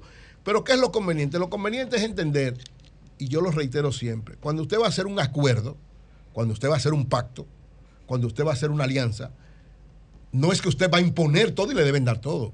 Es yo voy a poner algo y usted me tiene que dar una parte. Yo tengo que entregarle una parte a usted y usted tiene que entregarme una parte a mí. Porque eso es lo que es un pacto, porque de lo contrario es es una, imposición. Eh, si no es un pacto, si no es un acuerdo, es una imposición. Y en la imposición no te van a, no te van a seguir, porque cada quien irá por su lado particular. Entonces, en, sobre todo en los que son los municipios de mayor importancia, trascendencia y fuerza, el PLD tiene las de ganar. Por lo menos la de imponer mejores condiciones. Porque ¿qué va a venir ahí? Bueno, si tú me das el alcalde, entre los regidores tiene que haber un equilibrio mejor. Si tú me das el alcalde, probablemente a mí me toca el senador. Si tú me das el senador, probablemente a mí me dé el alcalde. Entonces, ¿qué es lo importante entender y qué es lo que... Pero la fuerza del pueblo no tiene nada de eso. No, no, yo estoy hablando de lo que podría darse, porque hasta ahora no hay nada. no, hablando, porque ahora que empieza... No, pero que no tiene nada de eso, porque no tiene nada. No, no, pero según tú, pero según yo sí, pues yo conozco lo que está pasando. Pero ¿cuáles son? Pero no te preocupes, eso viene. El problema es cuando ah, se vaya a inscribir que se va a saber. Escuchen, escuchen esto, perdón que te interrumpe.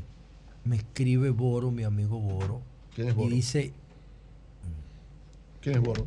El de Motor Comba, ah, no, seguro. Se mató la mujer de Alberto Perdomo. Alberto Perdomo era el. El, el, que era Contralor. el Contralor, no es. ¿Cómo se llama? Eh, no, Contralor tesorero, no, era. Tesorero Nacional. De Alberto. Dice aquí, se suicidó la mujer de Alberto Perdomo. Pero tú estás seguro. Ahora mismo, hermano, ahora mismo. Diablo. No, este tipo es totalmente confiable. tú no ves que yo dije su nombre. Claro. Sí, sí, claro. Totalmente confiable. Alberto Perdomo fue tesorero nacional, un importante dirigente del Partido de la Liberación Dominicana. Mira la esposa. Ay, qué pena. Wow, qué tragedia, qué wow. Dios mío. De todas maneras, estoy buscando otras informaciones, pero Para no tengo dudas. No, no, Sí, si ese claro. Claro, tipo no, no, confiable, pues, confiable. Hay toda nuestra solidaridad en este momento, Alberto. Qué barbaridad. Diablo, Caramba. qué fundazo, man. Qué muy duro. Mira, entonces, por ejemplo, hay algunas situaciones, este estudio da algunas situaciones y algunos datos interesantes. Por ejemplo, ¿qué dice? Oigan esto, a mí me parece incluso hasta sorprendente algunas cosas de las que están planteadas aquí. Ya visto en términos electorales para el PLD, ¿qué es lo que tiene que hacer? Simple y sencillamente saber manejar. Lo mismo va a pasar con la Fuerza del Pueblo o con cualquier partido. En el caso del gobierno, el gobierno tiene mayores facilidades, el PRM tiene mayores facilidades porque le puede, a alguien que se sienta mal porque perdió, le, lo puede meter en el gobierno, que no puede hacer la oposición. La oposición solamente puede dar esperanza. Y si hay una fortaleza, esa esperanza se convierte en realidad más adelante. Pero hay que ser pragmático sin perder la esencia de lo que se busca. ¿Qué es ser pragmático sin perder la esencia? O sea, el PLD ha definido que tiene que fortalecer y que tiene que fortalecer su candidato. Donde entienda que una alianza no beneficia al candidato, evidentemente que no la va a hacer. Ahora yo he reiterado que a Abel Martínez como candidato del PLD le conviene que el PLD consiga la mayor cantidad de alcaldías posible. ¿Por qué? Porque las alcaldías son los mecanismos más directos para llegar a la población para las elecciones de mayo. es decir, yéndole bien en febrero, el que le vaya bien en febrero proyecta de alguna manera y si tiene una estructura fuerte y sólida, va a hacer un mejor trabajo dirigido a mayo. Y lógicamente hay que evitar la imagen de que el gobierno arrase en febrero porque eso se refleja también en mayo. Entonces, ¿por qué es importante esto? Para saber dónde que está la concentración de la población fundamental, es decir, dónde es que hay que poner lo fundamental, porque a veces tal vez una, una alcaldía bastante lejos no te representa mucho y muchos dirán, no, pero el problema es que le vamos a dar demasiado. No, mira bien lo que, que tú vas a dar y mira bien lo que tú vas a obtener. Y con esa visión es que debe ser ese pragmatismo para concertar. Porque, por ejemplo, miren, este caso, yo no sé si les sorprende a ustedes, pero a mí me sorprende extraordinariamente. Una de las provincias que menos población tiene en el país, ¿cuál es? Pedernales, ¿verdad? De la que menos población tiene. Pero oye esto, Jonathan. Pedernales es una de las provincias que menos población tiene y es la que tiene, junto con la provincia de Altagracia, el mayor grado de hacinamiento. O sea, población por cantidad de territorio. Eso es como, y a mí me sorprendió extraordinariamente. Sí. Pero es la realidad. A veces uno ve cosas. Pedernales. Pedernales. Peder- oye, Pedernales. Hacinamiento será condición, no condición, porque una cosa es la No, presión- hacinamiento, cantidad de población por territorio. No, no, no. El hacinamiento son condiciones materiales físicas deplorables. La Sí, sí, demografía. pero eso, en la- función de eso, de la, Sí, de la población sí. que tú tienes. Pero que uno no piensa que Pedernales puede haber una cantidad tan amplia por, por lo que representa en términos de población Sí. y además por donde está. Sin embargo, Altagracia y Pedernales son las dos provincias que ca- mayor hacinamiento. Pero además, algo que ya se ha visto, pues sobre todo por el turismo, la Altagracia es la, la población del país, la, la provincia, que tiene menos cantidad de desempleo. O sea, el empleo está más alto en la provincia de Altagracia que en cualquier otro, y lógicamente eso tiene que ver con todo lo que tiene que ver con turismo propiamente dicho. Sin embargo, oigan esto, para ya finalizar, Julio.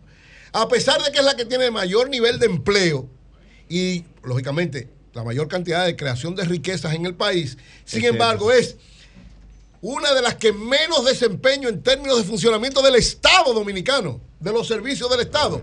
En el sector privado no, en los hoteles y lo que maneja el sector privado, que es eficientísimo, incluida la luz que maneja el Grupo Punta Cana. Pero sin embargo, en términos de, las- de lo que son los servicios del Estado dominicano, de los peores desempeños. Y yo creo que eso es un reto importante para quien vayan a ser las figuras que se elijan ahora como alcaldes o como directores municipales, porque evidentemente con esa gran creación de riquezas que hay en la provincia de Altagracia, debería haber una relación más directa entre el sector privado y sector público para garantizar que los servicios en cada uno de esos lados sean los más efectivos posibles. Así que creo que eso es un reto y ojalá que todos los partidos lo entiendan. Don Pablo Ulloa. Ahí va a decirlo de don Pablo, exacto. Don Pablo Ulloa, don Pablo Ulloa presentó sus memorias hoy bien, bien. de un año de trabajo. Felicitaciones Gracias, para don Pablo. Adelante. Felicitaciones para don Pablo. Bueno, yo voy a dar, estamos corto de tiempo, vamos a dar unas cuantas cosas que tengo aquí. en- Virgilio, en- reiterar que lo de la Ay, mío. esposa de Alberto Ay, caramba. Qué pena. parece que en el parque de un supermercado se quitó la vida. Ay, mío, carajo. qué pena. Sí. Cónchole. Toda nuestra solidaridad para esa familia. en este Caramba, momento. eso es muy duro. La depresión, la depresión Dios es mío, una enfermedad. Qué pena, qué pena. Terrible, ¿eh? para que ustedes sepan. Felicitar al hermano Pablo Ulloa, sí, que tiene Ay, la sí. rendición Pablo de Ulloa, cuentas. felicidades. Un abrazo, Eh, Pablo. Brillante gestión ha realizado. Sí, señor. Pablo le ha dado categoría, Sí, categoría al defensor del pueblo. Eso era algo desconocido para la mayoría de los dominicanos y Pablo Ulloa le ha dado categoría a la defensoría del pueblo. Un abrazo, Pablo. Felicidades. Miren, también felicitar a, a la amiga Gloria Reyes, directora de Supérate, porque hoy es su segundo aniversario. Supérate ya como institución con el nombre Supérate con los planes que Supérate tiene. Felicidades a doña Gloria y por eso es que tengo varias felicitaciones. Felicitar al amigo, al amigo Lorenzo Ramírez del Indocal, que me envió algunos de los logros que ha hecho. Lo voy a leer atentamente, Lorenzo, para, ¿por qué no? Hay que, hay que decir la gente joven que hace buen trabajo. Lorenzo, Lorenzo le ha dado categoría, categoría al Indocal, al Instituto Dominicano de Calidad. Eh, la verdad que el Indocal, ahora es que yo lo conozco, porque está haciendo un gran trabajo ahí, Lorenzo. ¿Y tú sabías que ayer el doctor Santiago Jacín hizo un anuncio, y yo creo que esto es algo muy importante. José vive hablando de el, eso. el martes, bueno, no sé si el martes, pero quizá el lunes yo le dedico un comentario al doctor Jacín por la capacidad de prevención que tiene el SENASA por su cobertura nacional Sí. que no está usando. Sí. La gente no está usando el carnet para prevenir, solamente lo usa para curarse. Para curarse. Eso tiene un poder. Sí, sí, es Eso tiene verdad. un poder eso. Y la medicina preventiva, claro. Claro, es el futuro, Claro, hermano. Claro. El doctor Santiago Jacín, pues ayer hizo un anuncio y yo quiero resaltarlo porque la importancia de la sangre. Y el doctor dijo que Senasa cubrió el 100% de la demanda que hicieron todos sus usuarios, los usuarios del SENASA que solicitaron sangre, las autorizaciones al 100% cubiertas y implementadas y usadas en los pacientes que así lo necesitaron. Señores, es aquí hoy para es día- pedir hoy es autorización mundial- para hoy sangre es es Día un Mundial problema. del Donante. Sí. Atención al doctor Pedro Sin. Vamos a llamar al doctor Pedro Sin después del comentario de, de Vigilio. Que hoy es Sí, Día que- Mundial del Donante. Que me encontré, que me encontré hace unos días también, eh, cuando estaba en la funeraria, eh, eh, dándole el pésame a Sinaida y a Evelyn, me encontré con el doctor Mena. Le dije, doctor, mucho tiempo que no sé de usted. A ver, ¿cuándo el doctor Mena habla un poco de, de cómo van las cosas? Doctor Mena nunca le gusta meterse con, con ¿verdad? Con, con la, ah, con la asociación, ¿cómo se llama? La asociación médica, ¿qué se llama eso? Colegio médico, asociación médica, sindicato médico, ¿cómo que se llama? Colegio médico, dominicano, no, no es, ah, no es asociación, ah, AMD, no. El colegio médico. No, ah. sindicato de un, sin- un sindicato, sindicato, de, de, de, de médicos ahí que lo que sirven es para hacer huelga y cosas así. Miren, ustedes sabían que ayer el Lo, más, dato... lo más grande es que tú nunca hablas así de una asociación de, de gente de otro nivel. Es un tema político. Un tema político, precisamente eso es. Si que eso fuera hay que- millonario. y Hay que vaina, sacar de la a- política. Tú no le hablas así al, al IRD. Hay que sacar de política eso, hay que sacarlo de la política.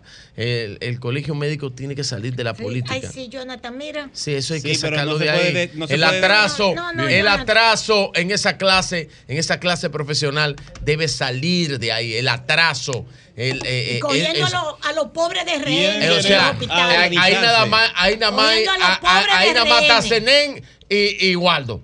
Coño, pero yo tengo desde que nací viendo esos dos, esos dos médicos, prominentes. Ay, claro, los médicos votan por ellos. El PRM presenta plancha. Los médicos, los médicos que, que, comulgan alrededor de ellos, que se reciclan, son ya eh, presidentes, candidatos reciclados, salidos de una máquina de reciclaje y reusados más de un millón de veces, no tienen nada que aportar a la clase médica, lo he dicho un millón de veces, no es nada personal con ellos, son grandes profesionales, son eh, eh, grandes médicos, yo no, no tengo discusión sobre eso. Ahora, que puedan representar a la clase médica y hacer lo que la clase médica necesita en este país, que pudieran tener temas interesantes y proponer medicina preventiva, hablar de la medicina preventiva, de la medicina familiar, cuáles son los pasos de de la conglomeración médica de los profesionales de la medicina en favor de eso, cuál es la medicina que necesita la República Dominicana para los años por venir. No, eso no se trata en el colegio médico, ahí lo que se hace huelga,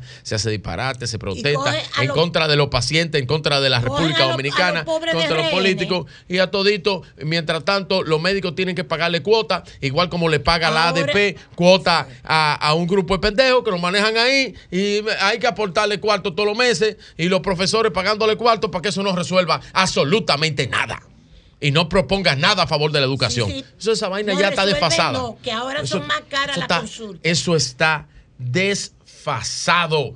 Eso ya tiene que salir de circulación. Caramba, cuánto atraso. Cuánto atraso. Joan, yo te envié una, una imagen ahí sobre los homicidios en la República Dominicana y estaba viendo este dato estadístico eh, de los homicidios en la República Dominicana. Entre el año 2007 y el 2022 hubo 24 mil homicidios por delincuencia y conflicto social.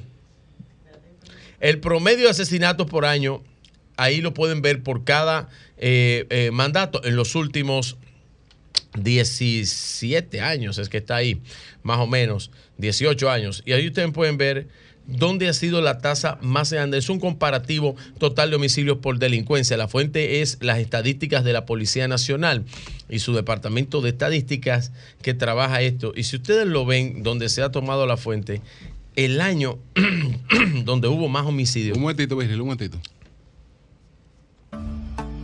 Asociación Cibao de Ahorros y Préstamos te da la hora, 11 de la mañana.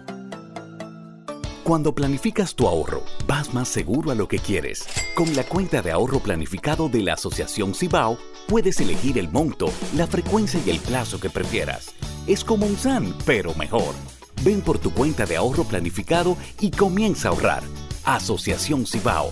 Cuidamos cada paso de tu vida. Entonces, explícame eso de los homicidios, que no lo entiendo muy bien. No, pero lo, yo, lo voy a explicar, yo lo voy a explicar, yo lo voy a explicar. ¿Sabes que esa misma policía, cuando Daniel y Leonel estaban gobernando, le llevaban esos mismos Sí, sí eso, pero lo...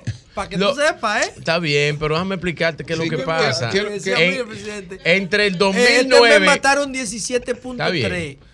No es de eso que yo estoy hablando. mataron 17.5. No es de eso que yo estoy hablando. No es de eso que yo estoy hablando. Estoy hablando de data que a ti te gusta. Entre el 2009, 2010 y 2011 eh, fueron los datos más altos.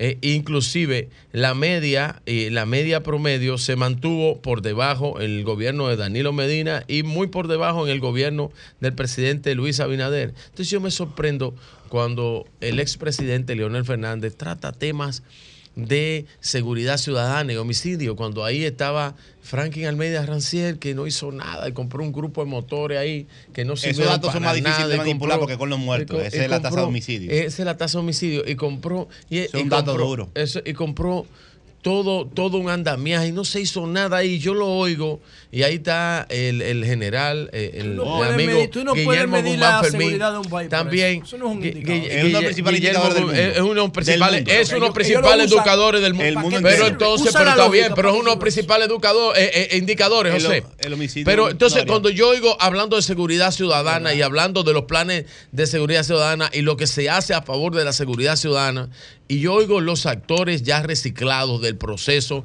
que estuvieron en el gobierno, que estuvieron en el Estado y que no hicieron absolutamente nada, discutiendo lo que se está haciendo. Yo digo, pero caramba, pero qué cachaza. Que a mí me irrita es Guzmán Fermín. Cada que yo hago Guzmán Fermín hablando de esto, en general, ahí me da como, Dios, Dios, mío, ¿y qué es lo que comen? El general Guzmán Fermín. Entonces yo veo eso, yo veo al expresidente Fernández y a, a, su grupo de reciclados políticos que están ahí, que estuvieron en el Estado, que gobernaron 12 años y que no hicieron nada. Y cuando veo esas tasas, esos números, yo veo que en los gobiernos de Leonel Fernández, desde 2009 hasta el 2011, hubo, que, hubo la tasa, el índice más alto de homicidio. Y yo lo oigo hablando eh, de, del problema de seguridad, de los homicidios, de la policía, la inseguridad, que no se puede vivir. Yo lo veo eso y digo, pero ven acá, y haciéndonos los pendejos que estamos, porque creen que la data no está ahí, creen que la información no está ahí creen que eso ya no existe, que se borró, porque como su mente está en los años pasados, como su mente está 10 años atrás, 20 años atrás, donde no nada quedaba, todo era en los diarios, ahora todo está, todo está Luis Abinader es un gran tipo y tiene buenas intenciones de hacerlo. Está bien, perfecto. Y tiene un gobierno que se llama el gobierno del cambio. El modelo de seguridad actual y el modelo de seguridad de Danilo y el modelo de seguridad de Lionel es el mismo. No ha cambiado una coma.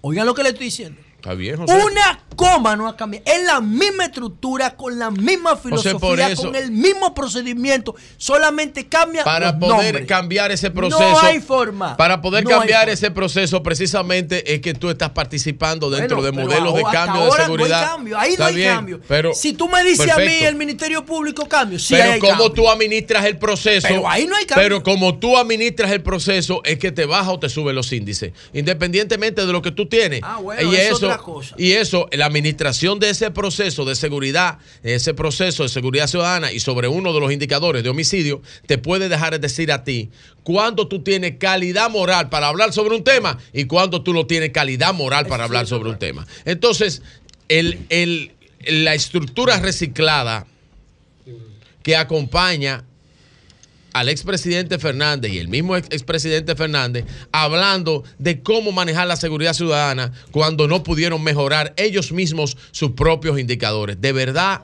de verdad que cuando yo veo eso me da mucha pena, me da mucha lástima porque juegan con la inteligencia de los dominicanos y espero que en algún día ellos dejen de desmedrar en contra de eh, el, gobierno y empiecen a pensar en los errores que ellos los errores que ellos no corrigieron y cómo ellos, y que se recuerden que la población está aquí y que yo estoy aquí y que la memoria histórica yo la voy a recordar permanentemente para que no se le olvide a la gente que cuando ustedes administraron la seguridad ciudadana no hicieron ni mierda.